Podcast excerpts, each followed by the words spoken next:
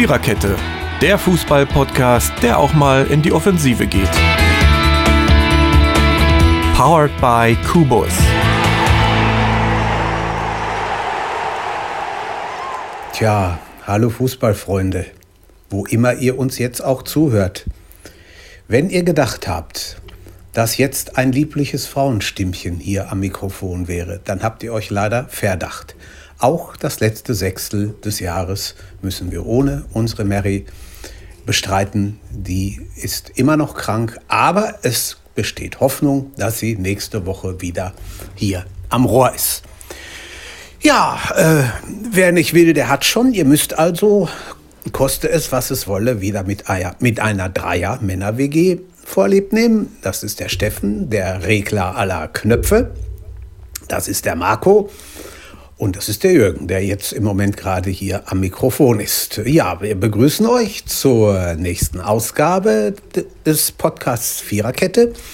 Heute sind wir ein geteiltes Land. Es ist der erste Elfte, das heißt Feiertag. Es gibt also Glückspilze wie den gerade am Mikrofon. Der Esel nennt sich immer zuerst, die Feiertag haben. Es gibt aber auch Pechvögel, die arbeiten mussten heute. Aber denen sei gesagt, seid nicht zu traurig. Morgen geht's auch für uns wieder rund. So, und bevor ich hier das äh, als Monolog mache, das werde ich nicht tun, gebe ich das Mikrofon weiter an den Marco und der erzählt euch nicht nur, was wir vorhaben, sondern auch, wie dieses wunderbare Teilchen heute Abend heißt. Ja, also auch von mir herzlich willkommen zu dieser Episode und wir haben die Episode einfach genannt der Pokal. Punkt, Punkt, Punkt. Wie der Satz beendet wird, kann sich ja nun jeder irgendwie selbst ausdenken, denn ähm, damit ist auch schon ein Thema gesagt dieser Sendung.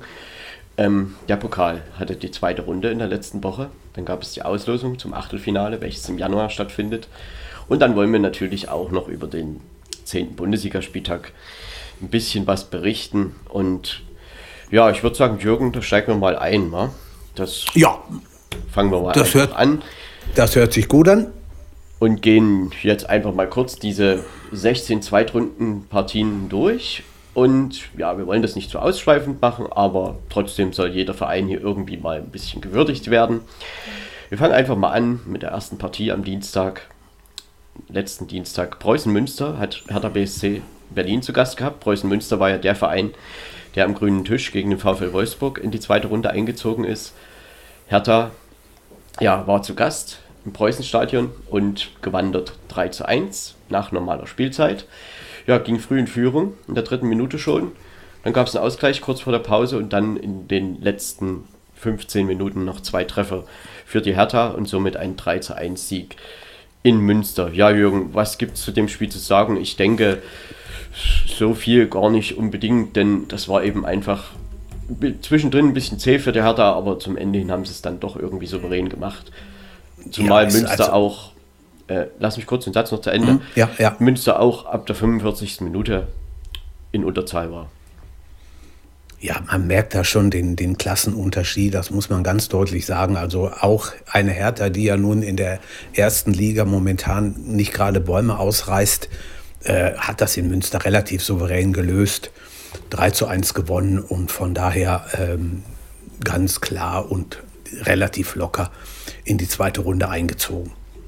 Ja, es passte irgendwie auch zu den Auftritten der Hertha vorher nicht spektakulär, aber dann doch irgendwie, sie haben ihre Aufgabe erfüllt und insofern ja, können sie dann schon erstmal froh sein, dass sie halt eine Runde wieder weitergekommen sind und Münster hat sich versucht dagegen zu stemmen und diesmal hat es halt nicht ganz gereicht. Ja, genauso bei der zweiten Partie. Auch ein Regionalligist aus der Regionalliga Nordost, der SV Babelsberg 03, hatte RB Leipzig zu Gast. Ja, da gab es oder gibt es ja eine Verbindung eines Spielers von Babelsberg, Daniel Frahn, hat lange Zeit bei RB Leipzig gespielt und jetzt ähm, ist er in Babelsberg unter Vertrag wieder, war auch äh, vorher schon mal. Ja, und RB gewann hier mit dem knappsten aller Ergebnisse mit 1 zu 0 durch Serversley und ja, ist somit auch ins Achtelfinale eingezogen. Jürgen letztendlich, ich habe so ein bisschen das Gefühl, Leipzig hat hier nicht mehr getan, als es musste und durchaus waren Chancen für Babelsberg da, vielleicht sogar eine Verlängerung zu kommen. Also wenn irgendwann mal der, das Sprichwort von dem Pferd, das nur so hoch springt, wie es unbedingt springen muss, zugetroffen hat, dann für dieses Spiel. Ich hat, hätte gedacht, dass Leipzig das also schon 3-4-0 oder 3-4-1 gewinnt, aber 1-0, ja, ja, ja, ja, gut. Man musste, da, ne? also ja, man musste nicht mehr man musste nicht mehr tun, das ist in Ordnung, aber das ist schon, also, naja, gut, sie sind durch, da fragt morgen oder übermorgen wahrscheinlich keiner mehr nach. Aber das war schon nicht so ganz einfach. Ja, ich meine, RB Leipzig kommt ja heute in der Folge auch noch mal ein bisschen mehr zur Sprache, aber irgendwie es gibt schon da so ein paar Probleme im spielerischen Bereich, sag ich jetzt mal. Und selbst gegen Babelsberg hat man das an der einen oder anderen Stelle doch irgendwie gespürt, gesehen. Und ja, sie haben sich, haben eben das getan, was sie mussten. Babelsberg kam diesmal nicht zum Ausgleich. RB Leipzig im Achtelfinale und ja, viel mehr kann man eigentlich zu der Partie auch nicht sagen. Die dritte Meine Partie. Ich auch. Ja, denke ich doch, ne? Also, genau. Mhm.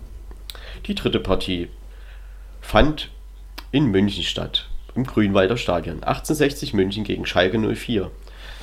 Ja, ein schönes Traditionsduell, gab es ja auch in der Bundesliga in den 90er Jahren.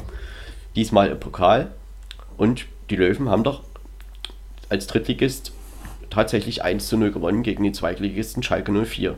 Schalke in den vier Spielen vorher ohne Gegentor. Hier gab es das Gegentor durch Stefan Lex gleich in der fünften Minute. Dann gab es noch eine rote Karte für Schalke in der 48. Minute, also kurz nach der Pause für den Abwehrspieler Zhao. Ja, und so Schalke probierte und machte und rannte an, aber die Löwen hatten auch einige Konterchancen, so dass man am Ende, glaube ich, von einem nicht unverdienten Weiterkommen ins Achtelfinale von 1860 München sprechen müsste, muss. Oder Jürgen? Ja, höchst überraschend würde ich mal sagen. Also erstmal hat Schalke massig Zeit gehabt, äh, den Ausgleich und noch mehr zu schaffen. Das Tor fiel ja, wie Marco gesagt hat, wie du gesagt hast, schon sehr früh. Aber das war, das war nicht doll. Und äh, München 60 hat da, äh, Ehre wem Ehre gebührt, doch das Ding über 85 Minuten plus X über die Runden gebracht. Und das, äh, da ziehe ich schon meinen Hut vor, muss ich ganz ehrlich sagen. Schalke vier Spiele davor nicht verloren und sicherlich auch als Favorit angereist. Aber da sieht man mal wieder, äh, der Favorit gewinnt nicht immer. Oder wie haben wir das genannt? Sehr philosophisch, der Pokal. Punkt, Punkt, Punkt. Tja, der Pokal. Und der Pokal hatte wirklich einiges zu bieten in der letzten Woche. Und noch zu diesem Spiel, also Schalke, ja, also die Löwen haben sie wirklich gut einfach bespielt und bearbeitet und Schalke kam da nicht zum Zug und Schalke weiß jetzt eben auch, wie das der Alltag in der zweiten Liga, ne, am Freitag dann das Spiel nochmal in Heidenheim, auch 1 zu 0 verloren. Ja, das ist halt nicht so einfach, aber wir wollen ja über den Pokal reden und hier würde ich schon sagen, dass die Löwen da einen verdienten Sieg davon getragen haben und Schalke ist nun nicht mehr dabei. Ja, Hoffenheim zu Hause als Bundesligist gegen den Zweitligisten Holstein Kiel 5 zu 1 gewonnen. Ja, die Kuriosität an diesem Spiel war einfach, dass äh, Hoffenheim 2 zu 0 in Führung ging durch zwei Eigentore. Einmal Vandenberg und einmal Hauke Wahl, dritte und 32. Minute. Ja, dann kam Kiel sogar noch mal ran auf 2 zu 1 aber dann ging es so dahin mit 3-1, 4-1 und 5-1 war dann das Endergebnis. Jürgen nie gefährdeter Sieg für die TSG. Nein, absolut nicht. Äh, ist, eine, ist vielleicht eine Frage für eine zukünftige Sportquiz-Sendung. Welches Pokalspiel hatte zwei Eigentore zu Beginn? Ne? Hat man auch nicht jede Woche. Nein, Nein. hat aber Hoffenheim souverän gelöst, muss man ganz klar sagen. 5-1 am Ende blieben keine Fragen offen und äh, auch hier klarer Klassenunterschied. Und wenn du dir schon zwei Eigentore reintust, so früh, äh, das dann noch umzudrehen, äh, da brauchst du schon, da brauchst du schon ganz schön was. Und das hatte Kiel an dem Abend garantiert nicht.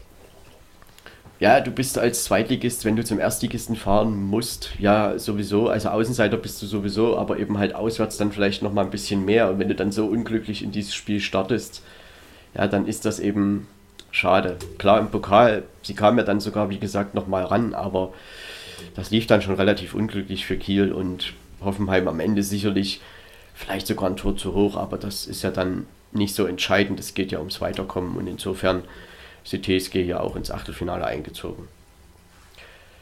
Ja, Jürgen, jetzt kommen wir zu dem Spiel in Dortmund gegen Ingolstadt. Was soll man sagen? Dortmund macht wenig spektakulär, gewinnt 2 zu 0 durch zwei Tore von Tolgan Hazard. Ähm, soweit ich mich erinnern kann, er wurde eingewechselt. Ne? Und damit kam dann auch so ein bisschen mehr die ja, Wende oder dass eben mal per mal Torchancen zustande kamen. Ähm, Ingolstadt hat sich sehr aufs Verteidigen, ähm, ja, sehr aufs Verteidigen konzentriert und Dortmund so richtig viel zustande gebracht haben sie nicht, aber am Ende sind sie natürlich auch weiter und verdient war es natürlich auch. Ja, aber es war also es war es, es war wirklich nicht doll und wenn man überlegt, die Zuschauer mussten dafür ja nun auch Eintritt zahlen und bekamen das Spiel nicht umsonst zu sehen. Ähm, das war schon nicht doll. Das muss man ganz ehrlich sagen. Also 60, 65, wenn nicht noch mehr Minuten, äh, haben sie sich da mehr abgerackert als sonst irgendwas. Ingolstadt hat noch weniger gezeigt. Also äh, ein Traumfußballspiel war das garantiert nicht. Und da hat der, der Marco Rose mit Torgan Hazard, als er den eingewechselt hat, glückliches Händchen gehabt. Der macht seine Tore, wenn der Haaland nicht spielt. Das ist schon eigenartig. Ich bin mal sehr gespannt, was da am Wochenende in Leipzig passiert. Aber dazu kommen wir ja noch. Äh, hat auf jeden Fall diesmal zweimal getroffen. Ja, Dortmund verdient ins Achtelfinale eingezogen, aber war kein Ruhmesblatt. Und wie ich eben schon mal gesagt habe bei einem Spiel, darüber redet morgen übermorgen kein Mensch mehr. Ja, über Borussia Dortmund werden wir heute auch nochmal sprechen im Zusammenhang mit der Bundesliga-Partie gegen Köln. Und ja, sie gewinnen ihre Spiele derzeit, aber eben wenig spektakulär. Am Ende, hast du recht, wird niemand mehr danach fragen. Sie sind im Achtelfinale dabei. Und das war das Ziel an dem, am letzten Dienstag und das haben sie erreicht. Und Ingolstadt, ja, Ingolstadt hat genug Probleme in der zweiten Liga. Sie können sich darauf jetzt konzentrieren, haben sich, glaube ich, in Dortmund doch achtbar geschlagen im Rahmen ihrer Möglichkeiten. Aber wichtig ist ja für Ingolstadt, dass sie halt in der zweiten Liga irgendwie den Klassenhalt noch schaffen. Ja, auf jeden Fall. Da muss, da, und da selbst muss eine Menge passieren. Ja, das ist richtig. Da würde ich dir zustimmen. Insgesamt umfasst ja die zweite Runde 16 Partien und um das mal kurz zu sagen, es gab siebenmal eine Verlängerung und viermal ein Elfmeterschießen. Ja, mit einem Elfmeterschießen machen wir jetzt weiter und das war wirklich eine spannende Partie. Osnabrück gegen den SC Freiburg. Der SC Freiburg ist bisher in dieser Saison absolut noch ungeschlagen. Zehn Bundesliga-Partien, zwei Pokalpartien. In Osnabrück haben sie lange 1 zu 0 geführt. Bis zur Nachspielzeit der ja, regulären Spielzeit bis zur 97. Minute, um es genau zu sagen. Dann kam das 1 zu 1, es ging also in die Verlängerung. Dann ging sogar in der 109. Minute VfL Osnabrück in Führung. Und Freiburg, ja, stand kurz vor der ersten Pflichtspielniederlage ähm, in dieser Saison. Aber Freiburg ist halt sehr stabil. Und Kevin Schlotterbeck, der Abwehrchef, oder einer der Abwehrchefs, trifft auch wieder in der Nachspielzeit 121. Minute zum 2 zu 2. Somit kommt es hier zum Elfmeterschießen. Ja, der Freiburger Torhüter Benjamin Uphoff, das ist der zweite Torhüter vom SC Freiburg, stand da im Tor und er hat drei Bälle abgewehrt. Ja, der Osnabrücker Keeper zwei. Und somit stand es am Ende 3 zu 2 im Elfmeterschießen für Freiburg. Eine gelb-rote Karte für, für Osnabrück gab es auch noch in der Verlängerung. Äh, aber das war dann weniger noch entscheidend, denn ja, Osnabrück hat sich, glaube ich, sehr achtbar geschlagen. Und auch hier, Jürgen hat der SC Freiburg erfahren müssen, wie schwierig es ist, an der Bremer Brücke ja, zu spielen, vor allen Dingen auch unter Flutlicht.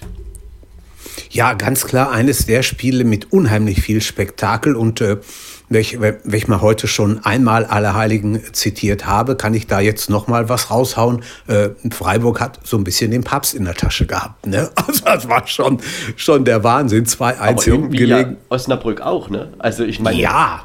die einen gleichen in der ersten Nachspielzeit aus und die anderen gleichen mhm. in der Verlängerungsnachspielzeit aus. Das war schon sehr ja. interessant.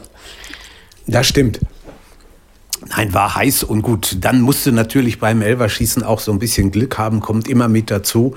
Aber wenn Torwart drei Elfmeter hält und der andere zwei, also das ist schon, da, da ging schon richtig was ab und Gut, vielleicht hat am Ende sogar die glücklichere Mannschaft, die etwas glücklichere Mannschaft gewonnen. Kann sein, aber naja, gut, Freiburg im Achtelfinale und Osnabrück, wie sagt man immer so schön, kann hoch erhobenen Hauptes aus dem eigenen Stadion gehen. Ne? Ja, und sie sind ja auch im Aufstiegskampf der dritten Liga mit dabei. Also sie werden sich darauf konzentrieren. Und ja, als höherklassiger Verein, Bundesligist in dem Fall, wenn man sich halt lange auf dieser einzelnen Führung ausruht, dann kann sowas passieren. Und Freiburg hat jetzt nicht so unbedingt den Anschein gemacht oder viel dafür getan, dass man vielleicht auch mal ein 2-0 macht oder so. Und dann ist das eben genau diese Dramatik geworden.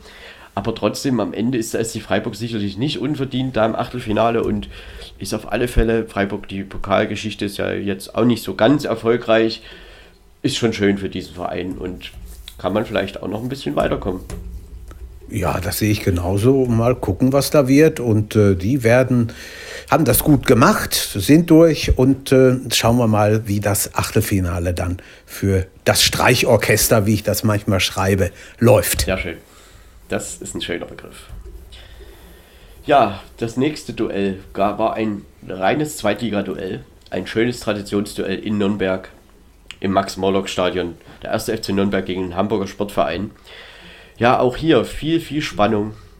Ein 1 zu 1 nach 90 Minuten, ein 1 zu 1 nach 120 Minuten. Somit musste hier auch das Elfmeterschießen entscheiden. Ja, und da gewann der HSV mit 4 zu 2 im Elfmeterschießen und ist damit auch im Achtelfinale. Ja, Jürgen, das war eine sehr intensive Partie. Am Ende, wie sagt man so schön, Elfmeterschießen steht halt 50-50. Ich denke, wenn, wenn Nürnberg weitergekommen wäre, hätte man auch gesagt, ist nicht unverdient beim HSV, wird man oder sagt man, sollte man das Gleiche sagen. Ja, und das ist da, da, ja, das sind, und das, das, sind so zwei, wie du schon gesagt hast, zwei Traditionsmannschaften, wo richtig was abgehen kann und auch was abging. Und 1-1, ich meine, die, die werden beide mit dem Willen angetreten sein, nicht zu verlieren und haben ja auch beide dafür was getan. Ja gut, Elfmeterschießen, wie eben schon gesagt, gehört immer ein bisschen Dusel dazu. Das hatte diesmal der HSV mehr als der Club.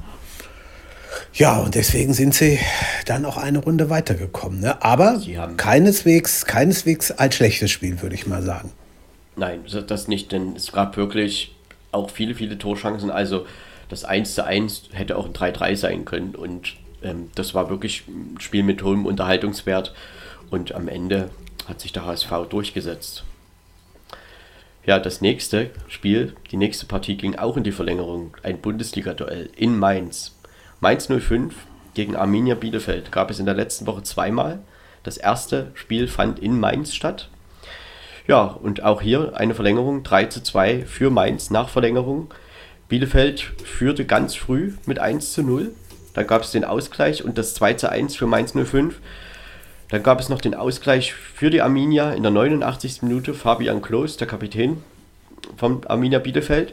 Ja, und somit ging das dann in die Verlängerung. Und in der 115. Minute fiel dann die Entscheidung durch Markus Ingwertsen. Und somit gewann Mainz mit 3 zu 2. Aber auch hier muss man sagen, war nicht so eine schlechte Partie, wie man hätte vielleicht. Also auch die Arminia hat sich hier richtig gut geschlagen. Am Ende war Mainz sicherlich nicht unverdient weiter, aber ähm, Bielefeld hat natürlich seinen Anteil auch an, diesem, an dieser Partie. Mainz ist ja auch nicht so gesegnet mit großer Pokalgeschichte, aber auch sie sind jetzt im Achtelfinale. Ja, zum guten Fußballspiel gehören immer zwei und das haben die beiden doch da ganz gut äh, ähm, hinbekommen, muss man sagen. Bielefeld äh, auch für ein Auswärtsspiel, Hut ab. Also, und äh, das ist schon doll gewesen, was sie da gezeigt haben. Gut, in der Verlängerung dann halt leider aus deren Sicht das 2 zu 3 gefangen, damit rausgeflogen.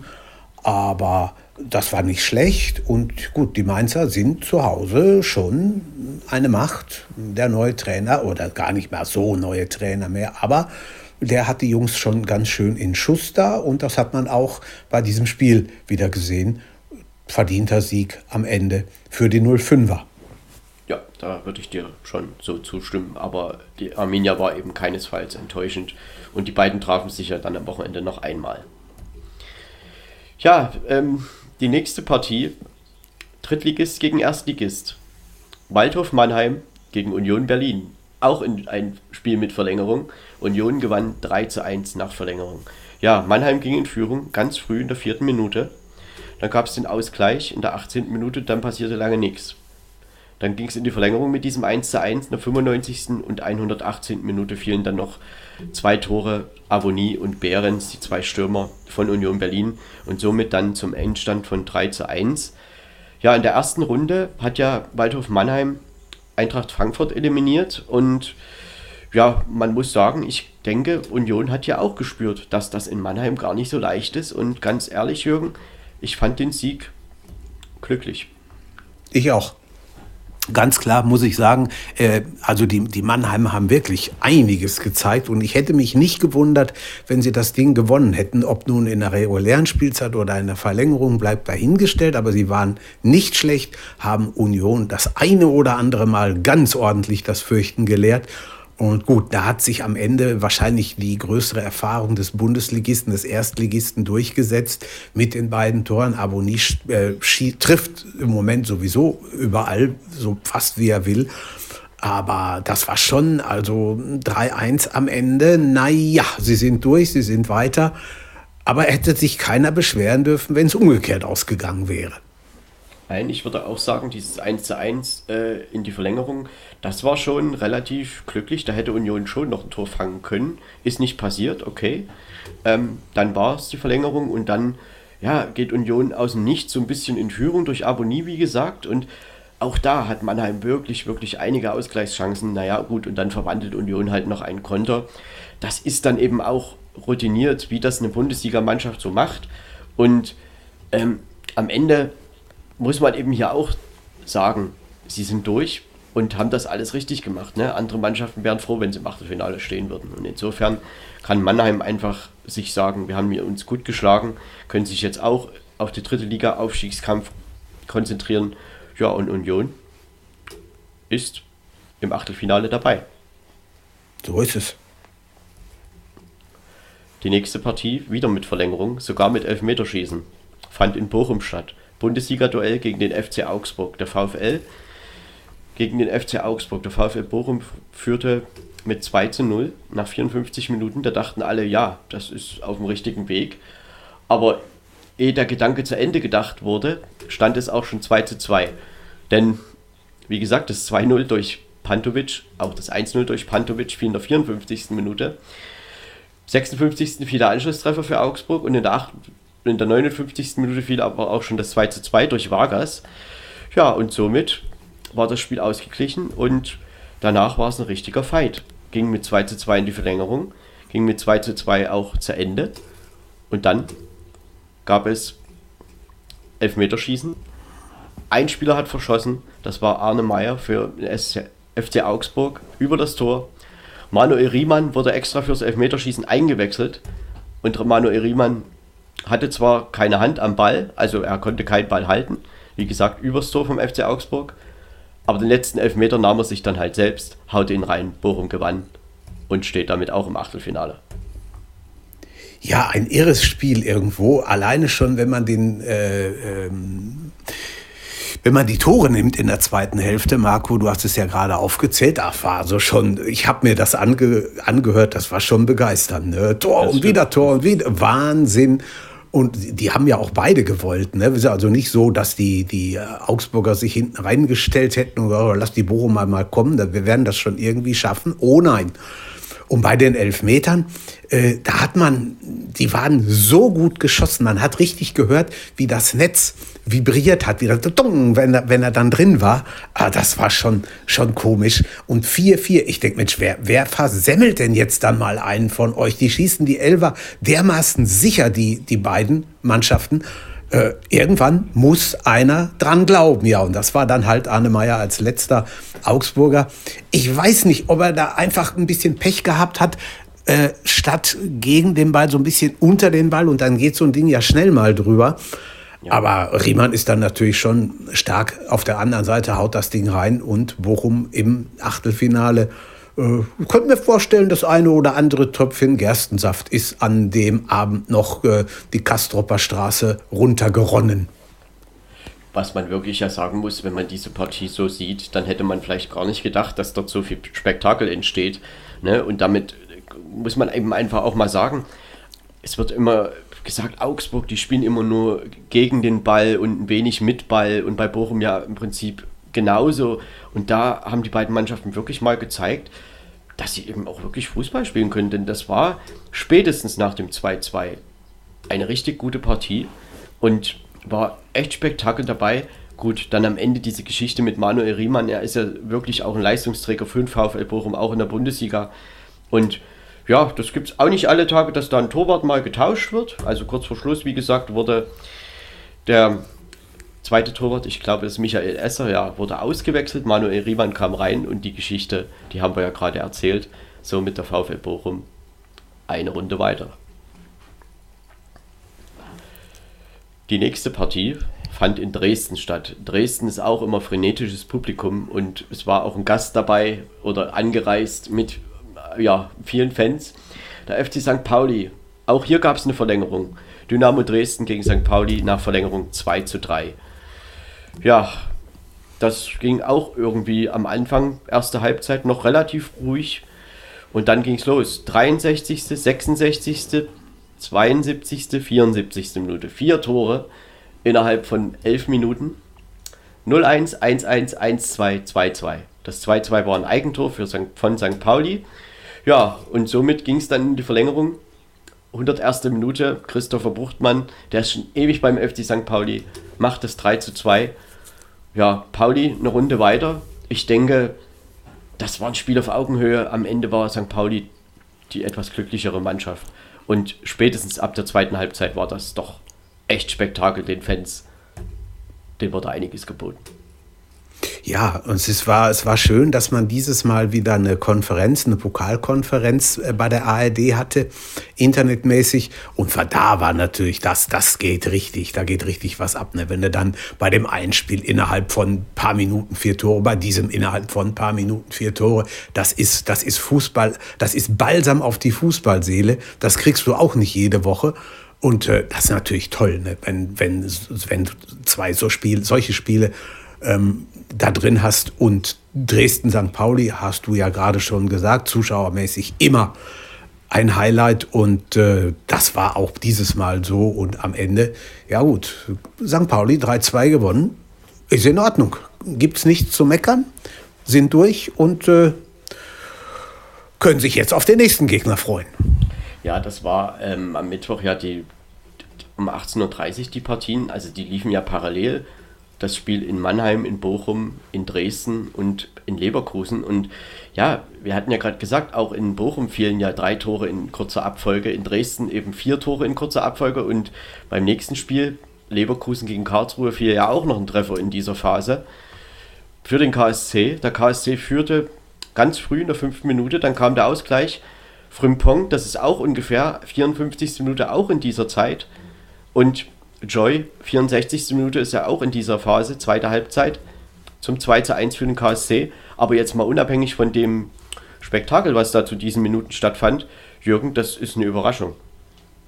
Ja, absolut, definitiv. Ich weiß auch nicht, äh, inwieweit die Leverkusener den Gegner so ein bisschen unterschätzt haben. Natürlich hat Sioane, der Trainer, äh, rotiert, klar. Aber normalerweise denkst du ja gut, wir spielen zu Hause und gegen KSC. KSC ist zwar nicht schlecht, aber jetzt nicht eine Übermannschaft. Äh, das müssten wir eigentlich schon hinkriegen können. Und dann lassen die sich da 2-1 mal eben von der Wiese fiedeln. Also das ist, das war schon krass, finde ich. Und da hat irgendwas nicht gepasst. Und als hinterher dann Wirtz eingewechselt wurde, hat man gedacht, naja, komm, jetzt werden sie vielleicht wenigstens noch den Ausgleich machen, dass es in die Verlängerung geht. Nein, war nicht. Also an diesem Abend sollte das irgendwie nicht mehr sein. Man muss hier schon die doch wirklich gute mannschaftliche Geschlossenheit vom Karlsruher SC rausheben. Die haben das am einfach da gekämpft, haben im Prinzip die Fehler, die Leverkusen gemacht hat, ausgenutzt. Das 2 zu 1 war ja durchaus ein Torwartfehler von, oder ist durch einen Torwartfehler von Radecki, äh, Radetzky entstanden, aber Radetzky hat natürlich auch Leverkusen schon einiges gerettet. An diesem Abend war das halt ein bisschen unglücklich und man kann jetzt Leverkusen auch den Wille nicht unbedingt absprechen, Aber das ist, hätte ich jetzt so nicht erwartet, denn wenn ein Zweitligist beim Erstligisten spielt, dann, und gerade Leverkusen ist ja vielleicht jetzt auch nicht so ein Erstligist, ja, der irgendein Erstligist ist, die haben ja schon ein paar Ansprüche. Und am Ende, weiß nicht, haben sie die irgendwie unterschätzt oder, also es ist schon ein bisschen, am Ende ist es verdient den KSC. Sie haben gekämpft und sind halt da durchgekommen und das ist gut so. Muss ich ja, das, so sagen. Das ja, ist, äh, ja, das, das, äh, die haben sicherlich sich mehr vorgenommen. Kann, könnte ich mir gut vorstellen. Aber es hat halt nicht funktioniert und das wird denen auch wehtun. Denn das ist ja, man sagt ja nicht umsonst, das ist der einfachste Weg nach Europa. Und wer hätte das gedacht, dass die sich beim Heimspiel zu Hause, oder Heimspiel, auswärts gibt es ja nicht, dass die sich beim Heimspiel äh, am Ende verabschieden müssten, ne? Ja, so sieht das aus. Und dann gab es noch vier Abendspiele am Mittwoch. Tja, Jürgen, wie fassen wir denn das jetzt zusammen? Wir machen das mal so. Wir fangen, mit, wir fangen jetzt sanft an ja. und hören mit dem Knall auf. Das tun wir. In Hannover fand ein Zweitliga-Duell statt. 3 zu 0 für Hannover 96 gegen Fortuna Düsseldorf. Ja, äh, muss ich sagen, so deutlich hätte ich es nicht erwartet. Düsseldorf hat einige Chancen vergeben. Hannover ging recht früh in Führung, 30. Minute und dann gab es in der 90. Minute und in der Nachspielzeit noch zwei Tore. Somit kam das 3 zu 0. Ich würde sagen, Hannover hat seine Chancen genutzt, Düsseldorf nicht. Klar, beim 3 zu 0 klingt das ein bisschen komisch, aber Hannover schwebte ja nun nicht auf einer Erfolgswelle. Düsseldorf irgendwie auch nicht. Am Ende war Hannover hier die Mannschaft, die es vielleicht auch ein bisschen mehr wollte. Ja, ganz eindeutig. Und äh, ich hätte auch nicht gedacht, dass es so hoch ausgehen würde. Aber 3-0 lässt keine Wünsche offen. Also Hannover am Ende souverän, locker, kann man nicht anders sagen, gegen na, doch nicht so dolle Düsseldorfer ins Achtelfinale eingezogen und gibt es nichts zu meckern. Ne? Wer 3-0 verliert, au, äh, zu, ähm, auswärts, so wie Düsseldorf das ja gemacht hat in Hannover, da darf sich am Ende eigentlich nicht beschweren. Ja, das sollte man so sagen und festhalten. Düsseldorf, ja, sie haben ja nun am Wochenende auch in Rostock noch wieder verloren. Also irgendwie die Saison fing irgendwie gut an, aber zurzeit weiß die Fortuna nicht so richtig, wo sie hingehört, glaube ich. Und nun ist man eben auch im Pokal noch ausgeschieden. Und in der zweiten Liga, man muss wohl jetzt langsam, man hat ja da auch einen neuen Trainer, aber ich denke, die Ansprüche sind dann doch ein bisschen höher als zweite Liga, unteres Mittelfeld. Und bei einem davor nicht erfolgreichen Hannover 96 dann so auszuscheiden. Aber gut, Hannover wird sich freuen, bekommt ja jetzt auch wieder ein Heimspiel im Achtelfinale. So ja, Jürgen, der, jetzt kommen wir noch zu einem Bundesliga-Duell. Das fand in Stuttgart statt. Ja, dort war der erste FC Köln zu Gast beim VfB. Zwei Tore Modest nach seiner Einwechslung. 72. 77. Minute. Ja, bei diesem Duell muss man ja einfach sagen, da gewinnt ja immer die Auswärtsmannschaft. Aber wenn das in Köln stattfindet, ist es Stuttgart und wenn das in Stuttgart stattfindet, ist das Köln. Also zumindest meistens. Und trotzdem, man muss sagen, es war verdient. Also Köln wollte das dann irgendwie mehr. Modest kam und das war eben dann die richtige Maßnahme von Steffen Baumgart und der 1. FC Köln. Ja, sie waren schon das aktivere Team. Ja, alles richtig gemacht auf Seiten der Kölner. Stuttgart hat mich enttäuscht, muss ich ganz ehrlich sagen. Gut, sie haben ja, den einen oder anderen Verletzten, das ist keine Frage. Aber das war schon nicht doll, was die da auf die Wiese gezaubert haben. Und Modest, Modest blüht unter äh, Baumgart richtig auf. Am Samstag, äh, am Samstag, letzte Woche im Pokal wieder zwei Tore. Also das ist schon stark, was der da aus dem Burschen rausholt. Und ja, wenn du so einen in der Mannschaft hast, dann kannst du so ein Ding auch mal in den letzten 20 Minuten gewinnen. Ne? Ja, also es fragen sich ja viele, einige, was Baumgart mit Modest gemacht hat. Ne? Er hatte ja wirklich so, war ja dann weggewechselt nach China, kam wieder, war, kam aber dann überhaupt nicht zurecht und plötzlich, ja, trifft er in der Bundesliga und jetzt eben auch der entscheidende Spieler für den ersten FC Köln im Pokal. Der VfB Stuttgart, ja, wir kommen ja auch auf den VfB heute nochmal zu sprechen. Sie haben halt zurzeit wirklich personelle Probleme. Ähm, es war an diesem Abend einfach nicht mehr drin und somit der erste FC Köln im Achtelfinale. Ja, dann gab es mh, hm, wieder ein Zweitligaduell, noch ein Zweitligaduell in Regensburg. War Hansa Rostock zu Gast. Auch hier Verlängerung Elfmeterschießen. Der Spielverlauf war auch hier sehr kurios oder kurios, ja. Ähm, 2 zu 0 führte Rostock nach 56 Minuten. Dann gab es einen Anschlusstreffer, der 72. Minute für Regensburg und auch hier in der Nachspielzeit das, ähm, das Ausgleichstor zum 2 zu 2. Ja, und als wäre das nicht schon genug, ging es eben in die Verlängerung. Dann ging Regensburg in Führung mit 3 zu 2 in der 102. Minute und auch hier ein Tor in der Nachspielzeit wieder, aber diesmal eben für Rostock. Das hatten wir heute, glaube ich, schon mal. Jedenfalls stand es 3 zu 3 nach Verlängerung. Auch hier musste das Elfmeterschießen entscheiden. Ja, und da gewann dann Hansa Rostock im Nebel von Regensburg. Also da muss wirklich sehr dichter Nebel geherrscht haben. Und Rostock gewann hier 4 zu 3 im Elfmeterschießen. Ich würde sagen, wenn man so eine Dramatik in so einem Spiel hat, zweimal Ausgleich in der Nachspielzeit, dann ist das am Ende eben einfach die glücklichere Mannschaft an diesem Abend gewesen. Ne? Und trotzdem haben beide wirklich ein Spektakel geliefert. Und das war nicht so ganz schlecht. Regensburg kann sich nun jetzt vielleicht doch auf den Aufstiegskampf konzentrieren. Ist ja, ein weiter Weg, ne? Ja, ist noch ein weiter Weg, aber sie spielen sehr, sehr gut mit an der Spitze der zweiten Liga. Und wenn sie das kompensieren können und halten können, dann ist da durchaus noch das eine oder andere möglich. Ich bin, bin mal sehr gespannt, was die nächsten Wochen uns da zeigen werden. Ja gut, äh, am Ende 4-3 Rostock, das ist schon, also so ein, so ein Spiel, da kannst du natürlich gerne da mal ein paar Euro für bezahlen. Wenn du dann auch, dann auch noch als äh, Gastmannschaft, muss ja einmal quer durch Deutschland, gewinnst noch, kann man eigentlich nicht meckern. Ne? Ja, das war dann am Ende, wir wissen das ja, dass im Elfmeterschießen das dann doch irgendwie, es ist einfach eine 50-50 Nummer, ne? Da geht es dann eben, egal welche Liga da welche Mannschaft ist, äh, da, ich sag mal, wer auf dem Fußballplatz steht, der kann, die können alle schießen und am Ende sind es halt auch die Nerven und ja, so viele Faktoren spielen da eine Rolle. Und du, man muss ja auch immer davon ausgehen, die haben ja zu dem Zeitpunkt dann auch 120 Minuten und noch ein bisschen mehr in den Knochen. Ne? Und dann geht es halt an die Entscheidung und da entstehen schon manchmal sehr gute und kuriose Geschichten. Eben auch hier Hansa Rostock im Elfmeterschießen das glücklichere Team und Hansa also auch eine Runde weiter. Ja. Ja, Jürgen, und jetzt gibt es noch eine Partie, die zu besprechen oh, ist. Wir, ist. wir, können jetzt eigentlich die, die, die, Pokalberichterstattung abschließen, gehen zur Bundesliga. Letztes Spiel hat er so viel nicht drauf gehabt, ne? oder wie siehst du das? naja, ich denke, wir können das auslassen. Nee, das war Nein, wir das werden, wir, schlechthin, glaube Wir werden den Teufel tun.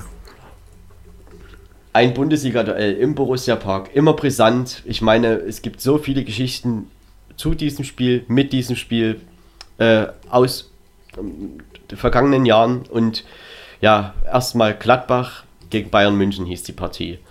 Und diese Partie endete 5 zu 0. Ich glaube, die wenigsten sind davon ausgegangen, dass diese Partie ein solches Ergebnis haben kann. Also die Bayern waren sehr souverän in den Wochen zuvor. Gladbach hatte ja durchaus hier und da seine Probleme, war mal gut, war mal nicht gut. Äh, am Mittwoch, ja, es hat einfach alles gepasst vom ersten Minute an. Denn in der zweiten Minute fiel dann eben auch schon das 1 zu 0 durch Kone. Dann traf zweimal Benze Baini, 15. und 21. Minute per Elfmeter. Und dann noch zweimal im Bolo nach der Pause, 51. und 57. Minute. Ja, und Jürgen, im Prinzip, wie will man so ein Spiel erklären? Vielleicht mit dem Satz, bei Gladbach passte alles, bei Bayern passte diesmal gar nichts. Ja, Definitiv. Ganz klar, ohne Wenn und Aber. Und da gibt es auch nichts schön zu reden. Das ist einfach so gewesen. Ich hätte gerne mal gewusst, was ein englischer Buchmacher denn wohl gezahlt hätte, wenn man vor diesem Spiel ein 5 zu 0 für Gladbach getippt hätte. Also das hätte mich mal interessiert, auch fast wenn das jetzt dreimal hätte in, diesem, äh, in diesen Sätzen war. Aber das hätte ich gerne mal gewusst, muss ich ehrlich sagen. Völlig desolate ja, ich suche heute noch nach Worten, äh, ausgebrannte Bayern und Gladbacher, die, die spielten wie vom anderen Stern. Und Neuer, der das Tor zum 4 zu 0 von Embolo durch die Hosenträger. Also, wenn, so, wenn du so spielst, dann kommt auch noch alles zusammen, dann haust du dem so ein Ding rein. Also unglaublich Wahnsinn. Einfach nur Wahnsinn. Ja, ich kann das eben auch nicht anders sagen. Ich meine, ich war am Mittwoch dann, ich, ich hätte mich halt gefreut, waren so die Gedanken vorher, wenn das schöne, enger Pokalfight wird, dann ist das toll. Ne? Gladbach liefert Bayern München eigentlich immer einen Kampf und gerade zu Hause. Ja, und dann fing die Borussia an mit einem großen Feuerwerk und man muss einfach dazu sagen, es stand halt 1 zu 0, aber das 2 zu 0 fiel in der 15. Minute, dazwischen hätten aber auch noch drei Tore fallen können. Also Gladbach hat die Bayern förmlich überrollt und es wurde dann im Nachhinein als kollektives Versagen ja, der Mannschaft bezeichnet. Es ist schon sehr, sehr merkwürdig, dass dann überhaupt kein Spieler irgendeine Form findet an diesem Tag, dass quasi Fehler auf allen Ebenen gemacht wurden, sowohl defensiv als auch offensiv. Denn man muss ja sagen, auch die Null zu halten, ist ja 90 Minuten gegen Bayern München unheimlich schwer.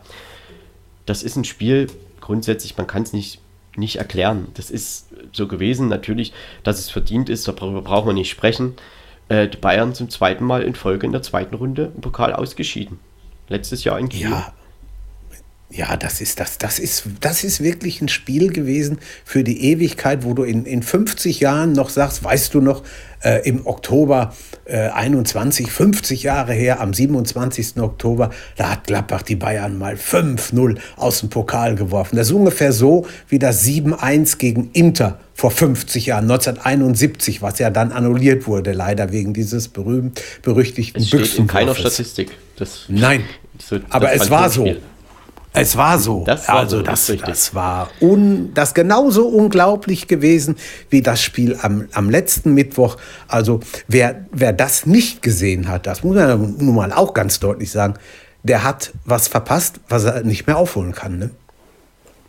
Ja, also wenn man da irgendwo nochmal die Möglichkeit hat, Szenen sich anzugucken, das sollte man tun, denn gerade das 2 zu 0 das, ich sag mal, Pep Guardiola wäre stolz gewesen auf Borussia Mönchengladbach. Das war ein Tor über acht Stationen und am Ende war halt Benze Baini, der den Ball über die Linie drückte. Und ja, das ist natürlich wieder ein Stück Pokalgeschichte. Davon werden wir wahrscheinlich in vielen, vielen Jahren, Jahrzehnten noch drüber sprechen. War die höchste Pokalniederlage der Bayern und ja, wir können es ja jede Woche immer wieder nur anführen. Es gibt immer wieder Dinge, die man halt so nicht voraussagen kann und nicht vorausdenken kann. Und das war eben auch wieder eine Geschichte davon. Ja, und das macht den Fußball halt so schön, dass da, dass da Sachen passieren, mit denen du nicht rechnest und, und du sagst am Ende, boah Mensch, man denkt, man hat alles schon erlebt. Nein, man hat noch lange nicht alles erlebt. Dafür dauert so ein Leben ungefähr gefühlte 125 Jahre, dass man wenigstens so das eine oder andere mitbekommt, was sich auf dem grünen Rasen da so vor einem abspielt. Ne? Ja, das, es gäbe sicherlich noch einiges zu diesem Spiel zu sagen, aber auf Gladbach und auch auf die Bayern kommen wir heute nochmal zu sprechen und insofern können wir jetzt erstmal diese zweite Runde abschließen, wollen noch ganz kurz schauen auf die dritte Runde, die oder auf das Achtelfinale. Das findet am 18. und 19. Januar 2022 statt. Ja, und es wurde ausgelost. Drei Bundesliga-Duelle, Jürgen. Hoffenheim gegen Freiburg, Hertha gegen Union, VfL Bochum gegen Mainz 05 erstmal diese drei Partien. Dreimal Bundesliga. Ja, dreimal Bundesliga. Bundes ja, dreimal Bundesliga gegen Bundesliga, äh, zwei Derbys, also ähm, Hoffenheim gegen Freiburg, Nordbaden gegen Südbaden, das ist schon interessant. Hertha Union immer, Berliner Derby hätte sie nicht besser rausholen können im Olympiastadion.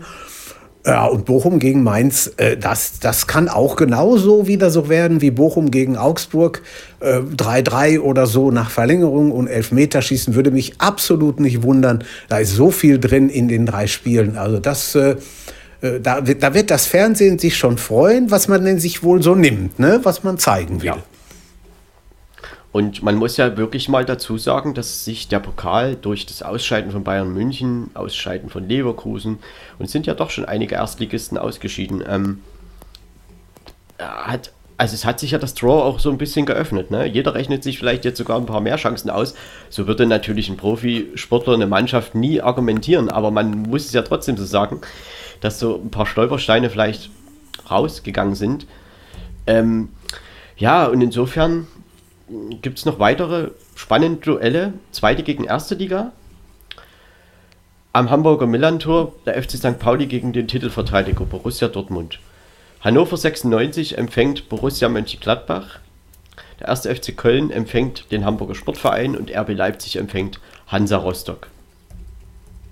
Ja, eigentlich ja. auch in, in allen Spielen was drin, ne? muss man wirklich sagen. Äh, Köln HSV können die Hamburger genauso gut gewinnen. Ne?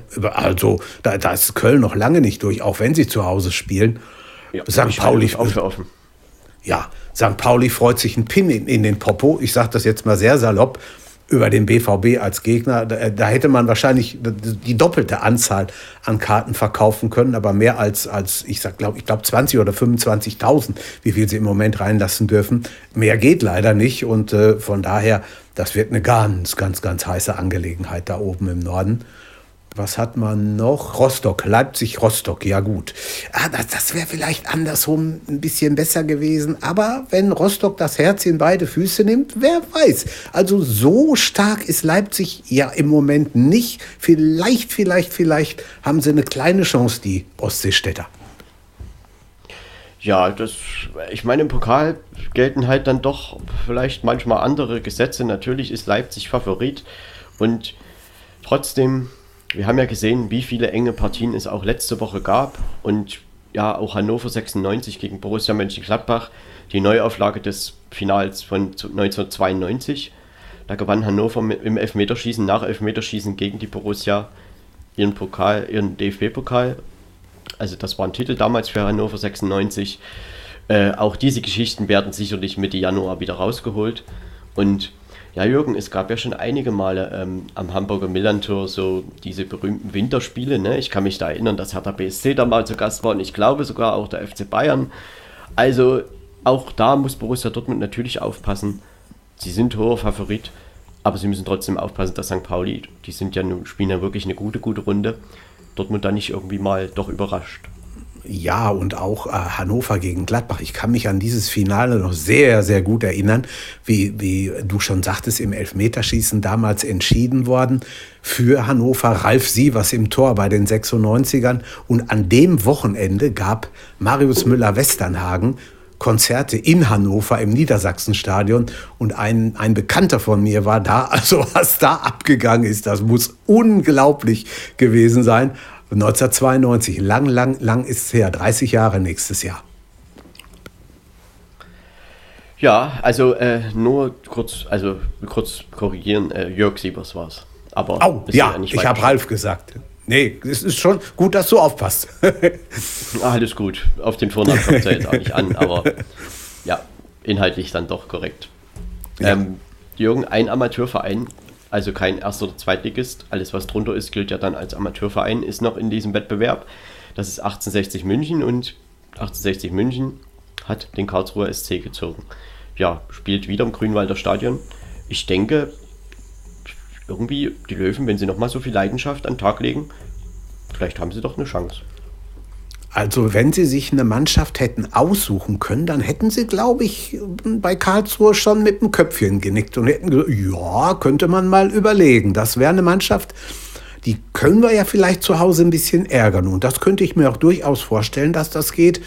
60 ist schon Pokal erfahren, gibt es nichts und mal gucken, was da am Ende bei rumkommt. Im Grünwalder Stadion ist ja nun auch äh, eine Spielstätte für sich und äh, schauen wir mal, ob Karlsruhe es ähnlich machen kann wie in Leverkusen oder ob München 60, so wie gegen Schalke, das Ding wieder einfährt. Ja, also wie gesagt, Mitte Januar diese Partien und ich glaube, da ist eine gute, spannende Runde ausgelost worden und wir können uns da, glaube ich, auch wieder auf Spektakel freuen. Das Viertelfinale findet dann Anfang März, am 1. 2. März statt. Das Halbfinale im April, 19. 20. April und das Finale 2022 am 21. Mai in Berlin. Ja, das würde ich sagen, war unser kleiner Ausflug in den DFB-Pokal und ich denke, Jürgen, fangen wir jetzt an, Bundesliga 10. Spieltag. Ja, ja, hört sich ganz gut an. Mit der Partie vom vergangenen Freitag TSG 1899 Hoffenheim gegen Hertha BSC. Ja, Hertha BSC kam ja mit zwei Siegen in Frankfurt, Mönchengladbach, auch der Pokalsieg, ähm, angereist nach Hoffenheim, verlor aber da bei der TSG mit 2 zu 0. Das 1 zu 0 durch Kramaric in der 19. Minute und das 2 zu 0 durch Sebastian Rudi 36. Minute. Dann gab es noch eine rote Karte äh, für Boyata in der 76. Minute. Somit musste Hertha die Schlussphase in Unterzahl bestreiten. Ja, Jürgen, ich würde denken, das geht schon so in Ordnung, das Ergebnis. Ja, würde ich auch sagen. Muss, muss ich also ehrlich, äh, ehrlicherweise auch zugeben. Hoffenheim äh, war die bessere Mannschaft. Hertha hat nicht viel da entgegenzusetzen gehabt und hat auch irgendwo nicht den, ich sag mal, kein, kein Bein auf die Erde bekommen. Die, die Hoffenheimer sind jetzt ja im Moment nicht so unglaublich stark. Keine Mannschaft, wo man sagen könnte, ja komm, die hauen die weg oder die weg oder die weg. Äh, und sie haben das 2 zu 0, die beiden Tore fielen reichlich früh, hast du schon gesagt, und haben den unheimliche Sicherheit gegeben. Und das ist was, womit Hertha an diesem Freitagabend überhaupt nicht klar kam. Das Foul von Boyata äh, war auch nicht so doll. Also, äh, naja, okay, unterm Strich ein klarer Sieg 2-0 für Hoffenheim und äh, da hat Hertha nicht allzu viel zu bestellen gehabt. Die Hertha hat schon recht gut angefangen, die ersten 20 Minuten. Also das 1 0 für die TSG zeichnete sich eigentlich zu dem Zeitpunkt nicht unbedingt ab, aber dann hat halt ja, haben sie halt getroffen und sie haben irgendwie das eben, was manche Mannschaften vorher, also auch Borussia Mönchengladbach nicht geschafft haben. Er hat da eben, sag ich mal, in ihren engen Ketten, die stehen ja immer doch recht eng mit ihren zwei Ketten, Viererketten da. Äh, Hoffmann hat das gut auseinandergezogen durch Seitenverlagerungen und ja, das war dann, ich sag mal, der, die Hertha war dann eben einfach geknackt und dann war es vorbei mit der Herrlichkeit. Offensiv kam von der Hertha sehr, sehr wenig. Die hatten nur fünf Torschüsse, Hoffenheim 13. Also das Spiel war schon auch eigentlich von wenig. Ja, war jetzt nicht spektakulär. Hoffenheim hat das dann irgendwann einfach runterverwaltet und manchmal könnte man wirklich denken, naja, dann nutzt das doch an diesem Tag einfach mal gegen so eine schwache Hertha eben noch ein paar mehr Tore zu schießen. Aber gut, am Ende gehen es dann eben doch um die drei Punkte. Die Passquote Hoffenheim 85%, Hertha 80%, Ballbesitz bei Hoffenheim mit 54%, Zweikampfquote 52% sogar bei der Hertha. Aber insgesamt muss man schon sagen, bei dem Positivtrend, den die Hertha vorher hatte, war das eigentlich bis auf die ersten 20 Minuten eine enttäuschende Leistung. Ja, ich will mal eine Schlagzeile zitieren, die ich am, am Freitagabend oder Samstagmorgen, ich kann es nicht mehr genau sagen, wann es war, auf dem Handy hier gesehen habe. Da hieß es, Herthas Zwischenhoch ist vorbei. Jo, mehr kann man da oder besser kann man es eigentlich nicht formulieren. Ne? Das war nicht, das hat nicht, hat nicht sollen sein, hat nicht gepasst an dem Freitagabend in Nordbaden. Es ist einfach, die Hertha ist sehr schwer einzuschätzen, denn ähm, ich hatte das ja letzte Woche schon mal erwähnt, gegen Gladbach, das war ja, das war eine gute Abwehrleistung, aber offensiv, sie haben halt da profitiert von, ja, von einem Fehler von Borussia Mönchengladbach.